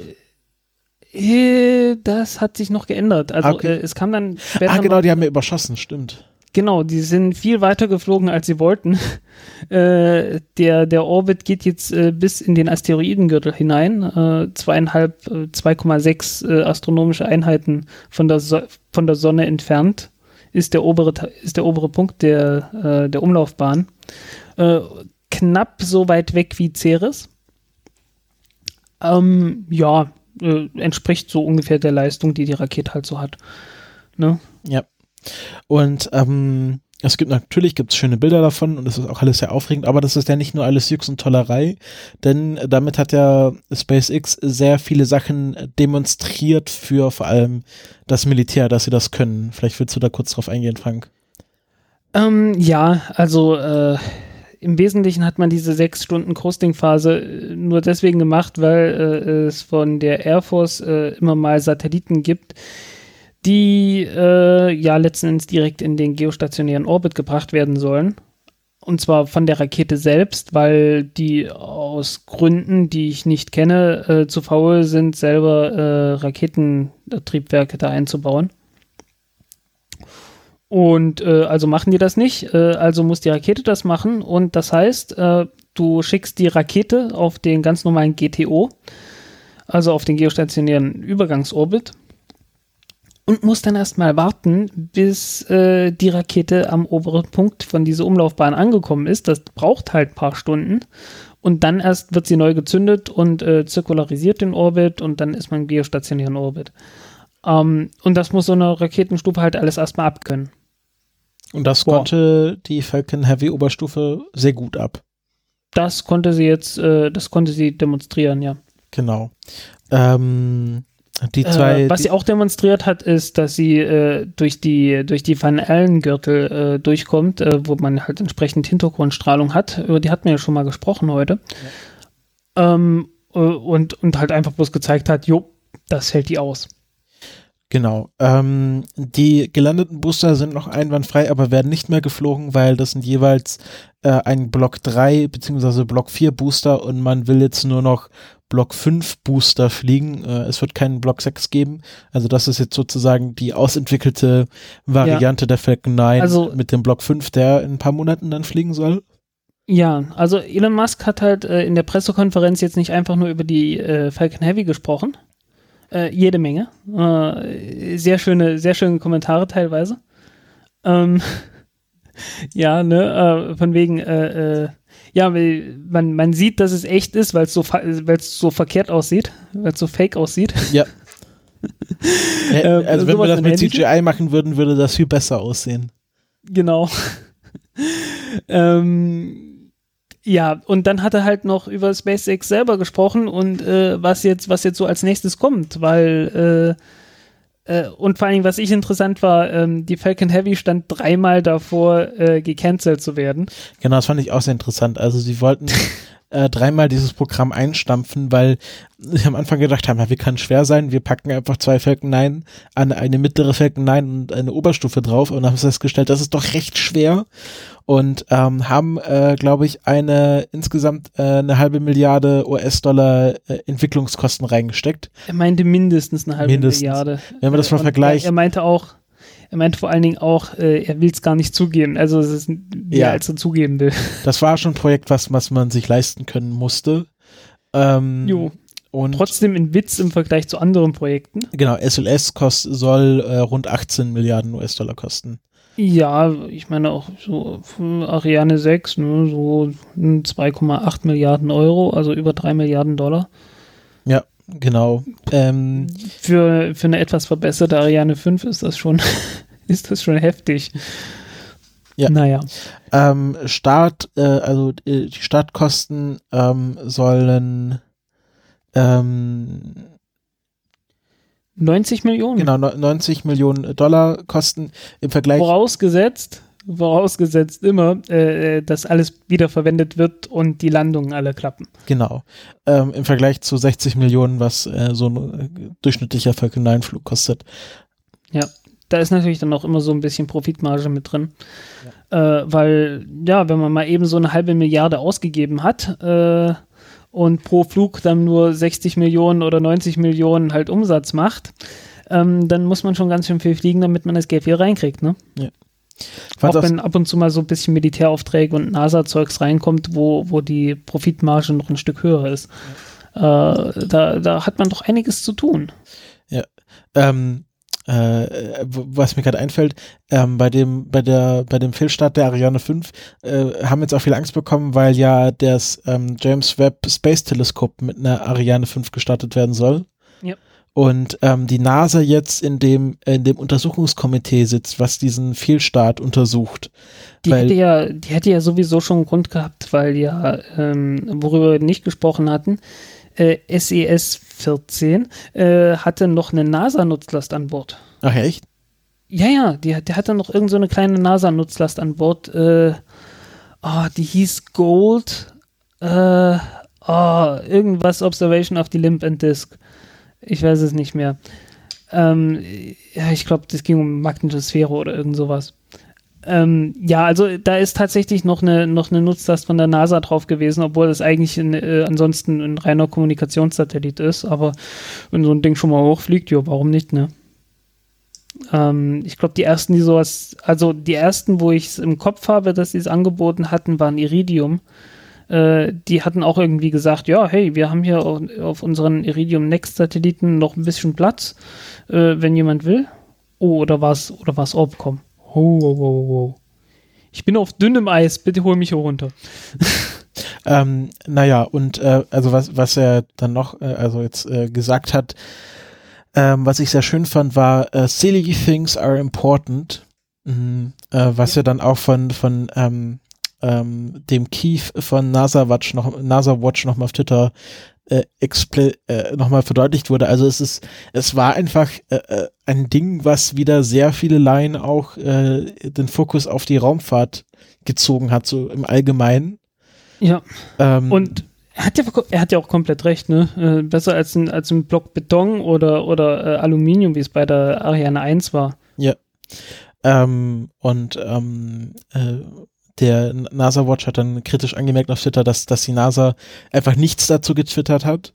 Ähm, beziehungsweise, wenn man äh, am Tag des Startes auf NASA TV gegangen ist, war eine rote ähm, Warnung, dass auf NASA TV der Falcon Heavy Start nicht übertragen wird.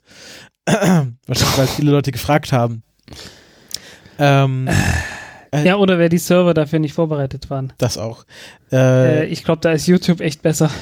Äh, die, äh, die Muss ganzen man, äh, muss, muss man mal sagen. Also früher, früher hättest du dir sicher sein können, dass du das im Internet nicht angucken kannst. Das, also die, die Zeiten, ja, diese Zeiten, die habe ich noch erlebt damals. äh, ja, also es gab halt echt so Zeiten, wo dann regelmäßig, wenn irgendwie ein bisschen mehr los war, äh, so, so Internetstreams halt einfach, einfach nicht mehr existent waren, weil einfach zu viele Leute da zugreifen wollten. Und das, hast du bei YouTube halt echt gar nicht mehr. Ähm, hier beim NASA Spaceflight Forum, da gab es ja dann auch diverse, Genau, diverse die Kommission für, für die ethische Behandlung von Hamstern. Weil sie immer von, sagen, Ham, von den Serverhamstern. genau, die Server-Hamstern, die im Laufrad laufen müssen, damit, äh, damit der Server am Laufen bleibt. Genau. Genau. Ähm, Ähm, und ähm, dann hat er noch ein bisschen über die Zukunft von SpaceX geredet. Also der, der Fokus von SpaceX liegt jetzt an äh, Crude äh, Dragonflight, Ja. der auch dieses Jahr stattfinden In diesem soll. Jahr, die nächsten paar Monate nur. eigentlich. Genau. Ähm, und wenn das durch ist und der Block 5 der, der Falcon 9 äh, durch ist, also entwickelt und äh, einsatzbereit ist, dann liegt der komplette Fo- Fokus von SpaceX auf der BFR, der Big Falcon Rocket oder Interplanetary Transport System oder was man es auch nennen will. Also äh, Elon meinte auch, ähm, äh, sie, sie haben sich auch noch auf keinen Namen geeinigt. Intern nennen sie es jetzt einfach BFR, also Big Falcon Rocket. Ähm, Äh, beziehungsweise Big Fucking Rocket. ja, aber das darf er natürlich nicht sagen in Amerika, weil es ein böses Wort ist. Ähm, ja, äh, Big Phallic Rocket. Big, ähm. ja, es ist PH. Ja, ich. Ich weiß. ähm, Ähm, nee, es, es geht gerade so ein Aufschrei durch die Twitter, durch die Twitter-Landschaft, äh, dass man, äh, was ja auch äh, nicht verkehrt war, dass man eigentlich nur Männer gesehen hat bei dem Livestream. ja, genau, das hatte die, ähm, äh, die Media Whore auf Twitter nochmal angemerkt. Ähm, ja, es ist schon, schon Männerwirtschaft dort. Ähm, Ja. Und äh, Wobei man die, immer noch sagen muss, CEO Gwyn Shotwell, ja, äh, ja, nicht CEO, sie ist äh, CTO. She, was ist CT? Ich bin mir sicher, ich Chief, habe noch Chief mal Technical. Technical Officer Gwyn, und President. Gwyn Shotwell. Ich bin mir ziemlich sicher, war das nicht? Ah, nee, genau, äh, du hast recht. Ich glaube, sie war früher mal CTO. Jetzt ist sie Genau, ja. COO, Chief, Chief Operation Officer und äh, President. Also sie ist für das ähm, alltägliche Geschäft äh, bei SpaceX Hm. zuständig. Und ja, bei irgendeinem Artikel musste ich mal, äh, äh, hieß es, ja, äh, was ist denn die? Und dann habe ich mir gesagt, ey, ich guck noch mal, sicher ist sicher. Und äh, tata, nicht mehr CTO, sondern COO, weil ich hatte CTO auch noch im Kopf Genau. gehabt. Und ähm, ich sage ja immer, wenn äh, Elon was sagt, äh, immer mit sehr viel Salz und wenn Quinn Shotwell es sagt, dann stimmt's auch meistens. Oder Ja. wird wird's dann auch so gemacht. Ähm, Also man, man sieht zumindest, äh, es ist jetzt nicht so, dass, dass, äh, äh, dass Elon Musk jetzt sagt, ja, Frauen können nix, äh, geht mir weg damit, äh, sondern irgendwie, äh, irgendwie ist dann noch, steckt da zumindest was anderes und mehr dahinter, als einfach nur zu sagen, äh, ja, Frauen können nix oder so. ähm, und äh, Oh, nächstes sie war die, die siebte, oh, siebte Angestellte von der Firma. ja schon länger dabei. Ja, ja. Ähm, äh, und nächstes Jahr sollen dann schon äh, kurze Hopper, also äh, kurze Hüpferflüge mit Teilen der BFA, also vor allem dem ähm, Mit dem Raumschiff oben. mit dem Raumschiff-Teil stattfinden, weil das auch der anscheinend schwerste Teil ist zu entwickeln. Ja, klar, weil, ja, was ist sonst, also der, der untere Teil ist ja einfach bloß äh, äh, Falcon 9 in groß. Ja. Ne? Und der obere Teil ist halt, ähm, ja, da ist ein Hitzeschutzschild dran, das Ding muss trotzdem leicht sein, das muss irgendwie wieder zurückkommen können, nachdem es im Orbit war und muss dann auch noch landen, äh, hat so ein bisschen Aerodynamik dabei und äh, alles so ein Kram, äh, das, das muss halt alles erstmal gemacht werden. Ähm, noch ein bisschen über, über die missglückte Landung des Core Boosters geredet, fällt mir gerade ein. Ähm, der Core Booster, dem ist an, am Schluss einfach der Sprit ausgegangen. Nee, nee, nee. Ach so. Äh, nee, äh, er hatte sich versprochen gehabt. Er hat das, glaube ich, beim ersten Mal gesagt. Ah, Okay. Und dann hat er gesagt, äh, nee, ich, ich meine eigentlich äh, diese Zündflüssigkeit ähm, aus, oh, jetzt, ich merke es mir einfach nicht. Um die Triebwerke neu zu starten, oder was?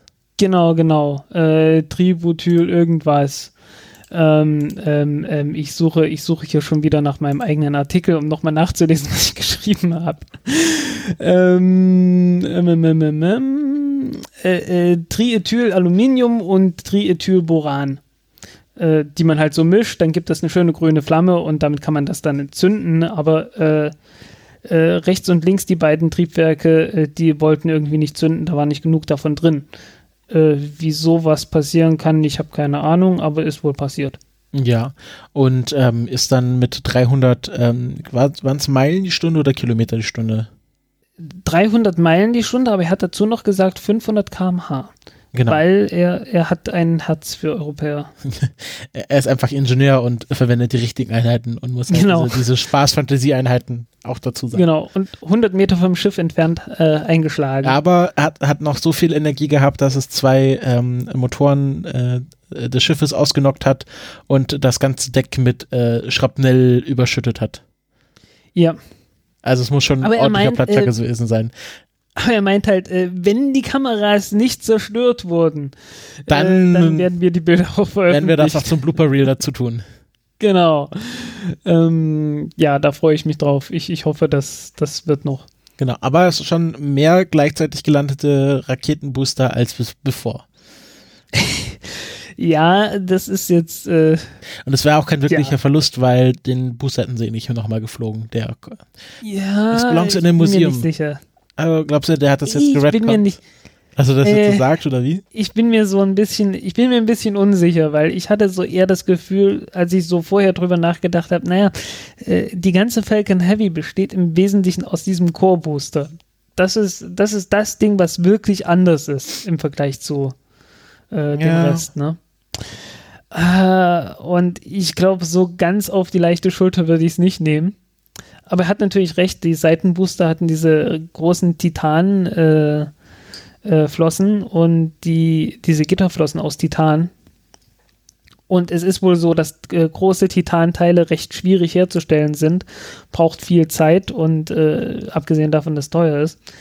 Und äh, er ist wohl sehr, sehr froh, dass die, äh, dass die Dinger wieder zurückgekommen sind, hauptsächlich damit man die Flossen wieder abmontieren und woanders dran basteln kann. Das ist so ein bisschen wie so ein Gag.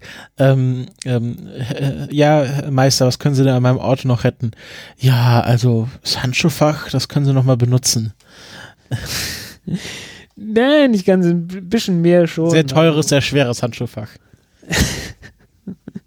Die Spoiler, die Spoiler an, der, an der Rakete. Ja, Naja, das war, das war, ähm, ich glaube jetzt alles, was wir hier zur, zur Falcon Heavy aufgeschrieben haben, oder?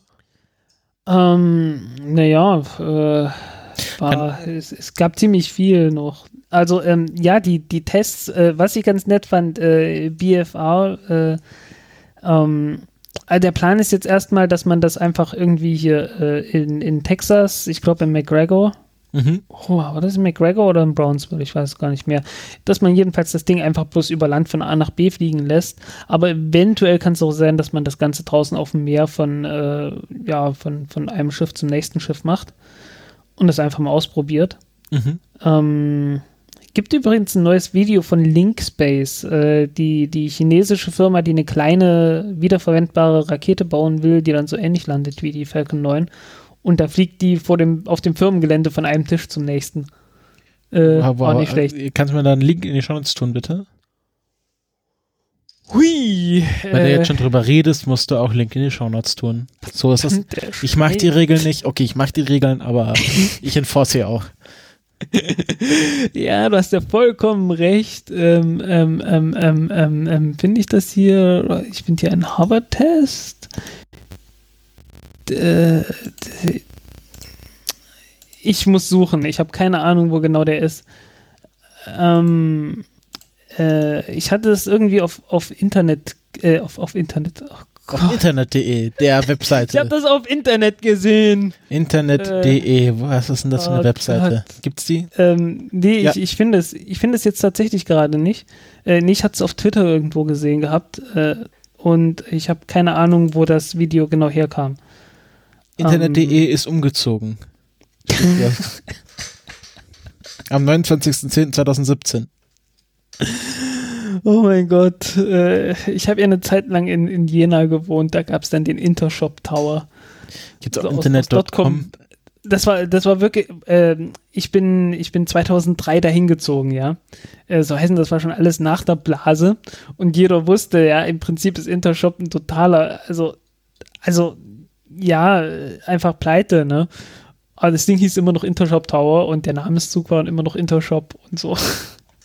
Erinnert mich jetzt etwas daran, an diese Zeiten. Ähm, ach ja, der Druckmod äh, der Druckanzug. Äh, wir hatten uns im Livestream darüber, glaube ich, unterhalten, ähm, ob da Sensoren drin sind, äh, um zu gucken, ob da, ob der Ja. Druck auch gehalten wird. Ja. Und äh, die Frage wurde Elon Musk auch gestellt. Was schätzt du, was er gesagt hat? keine Ahnung, nein. Ja, er hat Nein gesagt. Oh. Keine drin. Verdammter Mist. Mist. Äh, aber er meinte, es ist, äh, es ist ein Qualifikationsmodell von SpaceX gewesen. Also so äh, also das echte Ding, das man tatsächlich benutzt hat.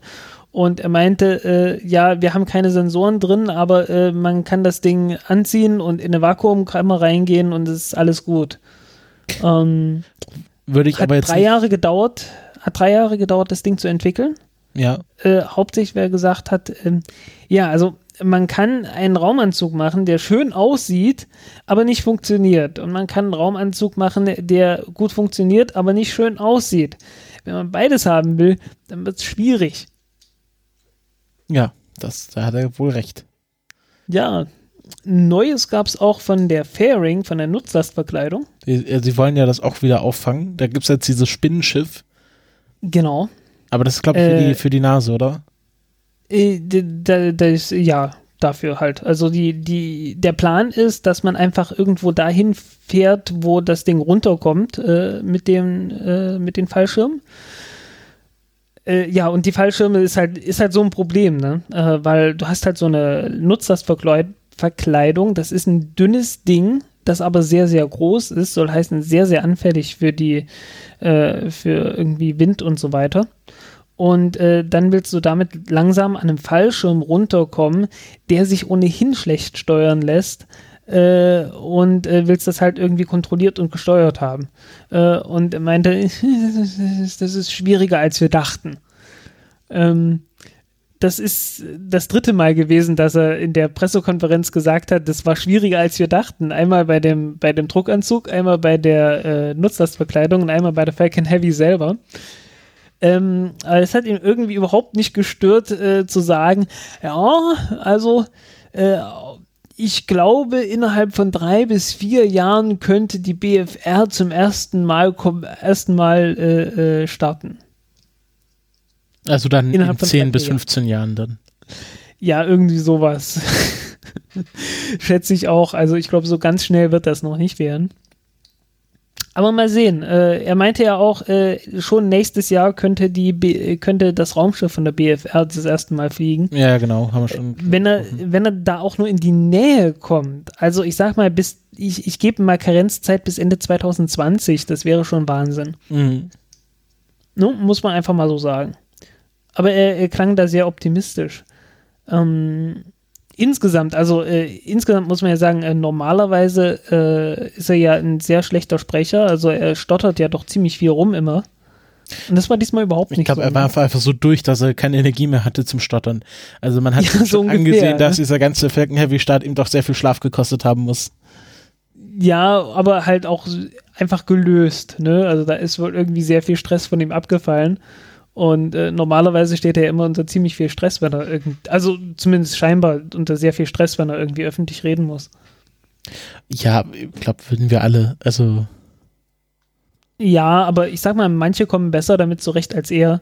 Also er, er tut sich damit halt immer sehr schwer und äh, ja, war auch mal schön zu zu sehen, äh, wie locker er da war.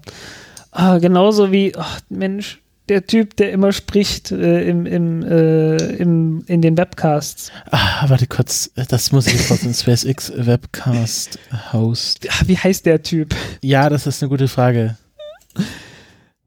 Wir müssen mal drauf achten. Also, oder wenn ihr das wisst, äh, das ist der Typ, der im Falcon Heavy äh, äh, Webcast äh, ein äh, lilanes Hemd anhatte und so eine Brille trägt. Und eine Halbglatze hat. Genau, es ist der deutlich älteste von den vier Moderatoren. Ja, der ist, der macht das immer und äh, äh, dem hast halt auch gemerkt, äh, dass der, dass der mal sehr, sehr gelöst war. Äh, Du googelst wieder schon zu viel, du Äh. fängst wieder an zu knistern. Ähm, Ja, ich, ich gucke irgendwelche komischen, irgendwie komischen SpaceX-Videos. Äh, sorry. Gut. Ähm, ja, muss man mal rausfinden, wer das ist. äh, jedenfalls, äh, den habe ich auch noch nie so, noch nie so gelöst und glücklich erlebt. Also überhaupt noch gar nicht. ja, also Das war schon, rund um äh, glückliche Nerds. ja, definitiv. Rundum glückliche Nerds. Äh, äh, hey, wenn wir, die, Se- wenn wir die Folge so nennen, dann können wir ja meinen Rant fast verstecken. Also er weiß noch nicht, was die erste, was die erste so. Nutzlast vom BFR sein soll. Er ist offen Weiß für. Vorschläge. Genau, auf Vorschläge. Neun Meter Durchmesser. Ähm, ich bin ja immer noch für irgendwas richtig Großes. Wie wär's mit einem Haus? Ein Tesla Semi-Truck. Ja, nee, äh, äh, wie, wie wäre es mit einem Haus? So, so, so Einfamilienhaus. Neun Meter Durchmesser könnte knapp passen. Weißt du, dann, dann hättest du so, so wie in Up in dem Film. Bloß halt ohne, ohne Luftballons, die das Haus anheben. Sondern eine Rakete halt. Ein Haus, das um die Erde schwebt. Wie wär's damit? Ja, ich glaube, da findet er noch bessere Sachen. Dann wär- Mm, Kann sein. Also dann wäre es ja Tes- äh, Elon Musks eigenes Haus und ich glaube, das braucht er noch. Wieso? Er hat doch schon mal angekündigt irgendwann, dass er ein Volcano Lair haben will. Äh, ich weiß nicht, ob er das irgendwie durchgezogen hat. Äh, ich meine, Sinn und Zweck von der Sache ist ja immer, dass das geheim ist, äh, damit James Bond da nicht ganz so schnell hinkommt. Wer weiß. Äh, ich bin noch kurz am, am Durchgucken. Ähm, äh, äh, ach so, ja. Äh, er meint, na, es kann ja sein, dass irgendwann Aliens dieses, dieses Auto finden. Was denken die dann? Haben die dieses Auto angebetet? Wieso ist da ein kleines, ein kleines Auto in dem Auto? Äh, und er, er hofft, dass sie dann sehr verwirrt sein werden. Ja, es, auf, auf einer Platine im Auto ist auch drauf gedruckt, Made by Humans on Earth. Jo. Ich finde es sehr lustig, Genau. dass genau das von der Maschine aufgedruckt wurde. äh, stimmt, stimmt, stimmt. Ähm, yeah, I've seen rockets blow up in so many ways. Good to see when it works. Ja, wir müssen Äh, auch den Falcon Heavy explodieren sehen. Das, das gehört jetzt auch noch dazu. Genau. Ah, was, was wir noch, was wir noch nicht gesagt hatten, was halbwegs wichtig ist, ist, ähm, äh, was, was wurde er da gefragt? Äh, ich habe keine Ahnung, was, was er gefragt wurde, äh, was die anderen, äh, was die anderen Firmen so sagen, weil ähm, unter anderem Jeff Bezos hat ihm ja schon gratuliert gehabt und auch vorher viel Glück gewünscht und so weiter.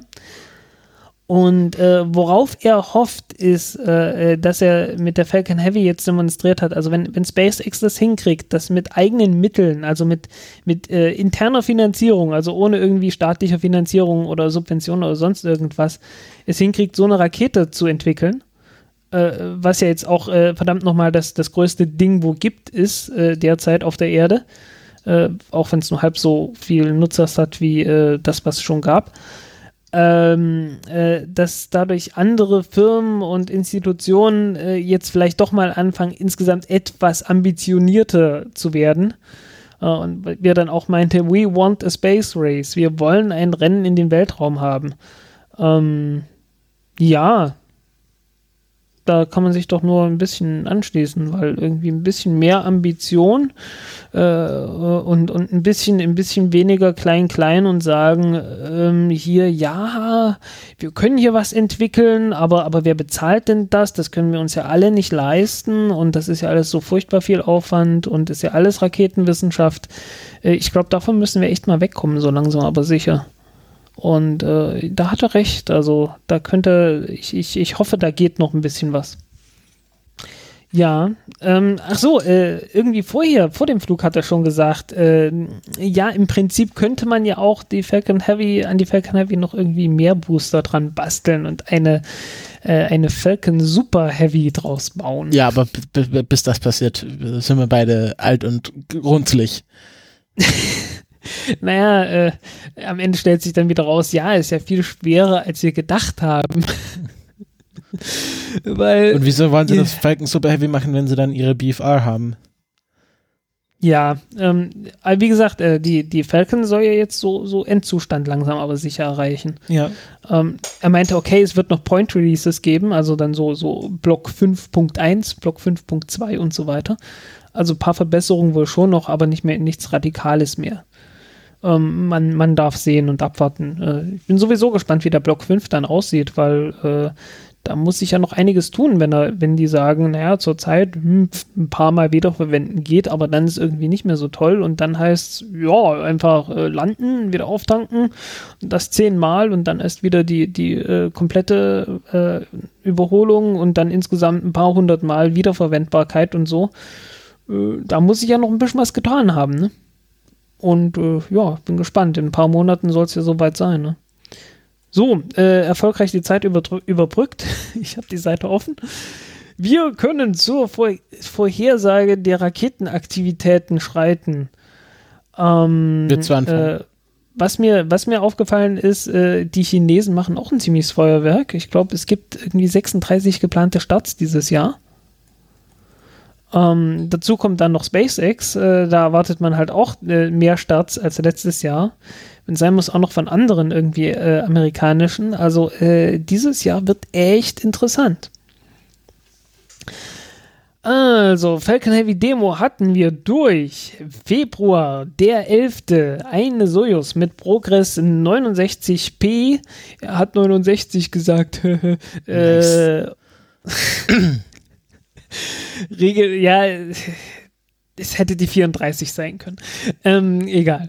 Ähm, Startzeit äh, 8.58 Uhr GMT. Also 9.58 Uhr äh, CS, CET.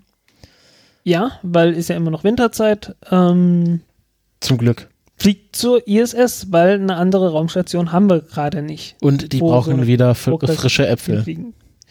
Genau. Dann haben wir uh, nächster Fest, also wir haben dann noch eine lange Marsch äh, mit Februar und irgendwann im Februar auch eine GSLV. Aber die ja, nächste. Mit einem Baidu-Satelliten, genau. der irgendwie fliegen soll, äh, von Xishan aus.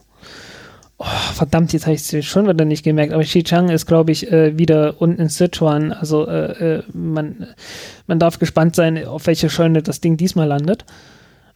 Ähm, dann halt im Februar GSLV MK, MK2 und äh, ja, macht wir jetzt weiter. Genau, dann haben wir am 17. Februar eine Falcon 9 mit Paz, Paz, Paz dem Pass-Satelliten für ähm, HIS äh, von Madrid. Ähm, genau, ist eine äh, Radar Imaging Payload für Airbus. Ähm, genau, es geht um äh, Schiff, Sch Schiffverfolgung, ähm, Ship-Tracking und ähm, Wettersensorik. Jo, ähm, und in Anbetracht dessen, äh, wann machen wir die nächste Sendung? Äh, geh mal einfach äh, zwei Wochen in die Zukunft der 21. Ne?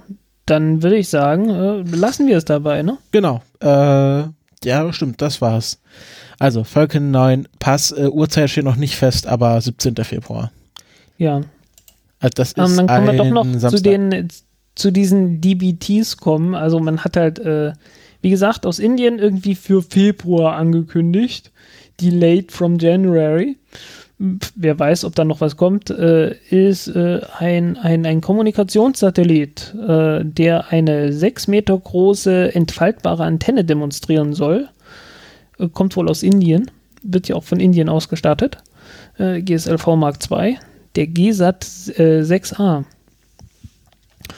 Und halt, wie gesagt, irgendwie Mitte Februar ein wenig mysteriös ein Navigationssatellit für China Lange Marsch 3b. Ja. Gut. Dann äh, sagen wir Danke fürs Zuhören. Äh, habt ja. noch einen schönen Tag. Nächstes Mal etwas ausgeschlafener. Nächstes Mal, wir sind beide ein bisschen lediert. Äh, seht es uns nach. Ähm, äh, wenn ihr uns äh, unterstützen wollt bei dem, was wir hier machen, äh, dann äh, schaut doch mal bei LiberaPay, Patreon oder PayPal vorbei. Ist alles verlinkt auf unserer Webseite und in den Show Notes. Und äh, es gibt auch Möglichkeiten zur Direktspende, zumindest beim Frank. Äh, bei mir gibt es auch Direktspende-Möglichkeiten auf Anfrage. Und äh, sonst lasst doch Kommentare da, wenn ihr Fragen oder Anregungen habt. Und äh, jetzt bin ich mit meinem kleinen Sprüchlein auch am Ende. Ja, und ich kann auch bloß noch äh, auf Wiedersehen sagen und äh, ich werde hier relativ bald im, im Bett verschwinden. Also dann, tschüss. Tschüss.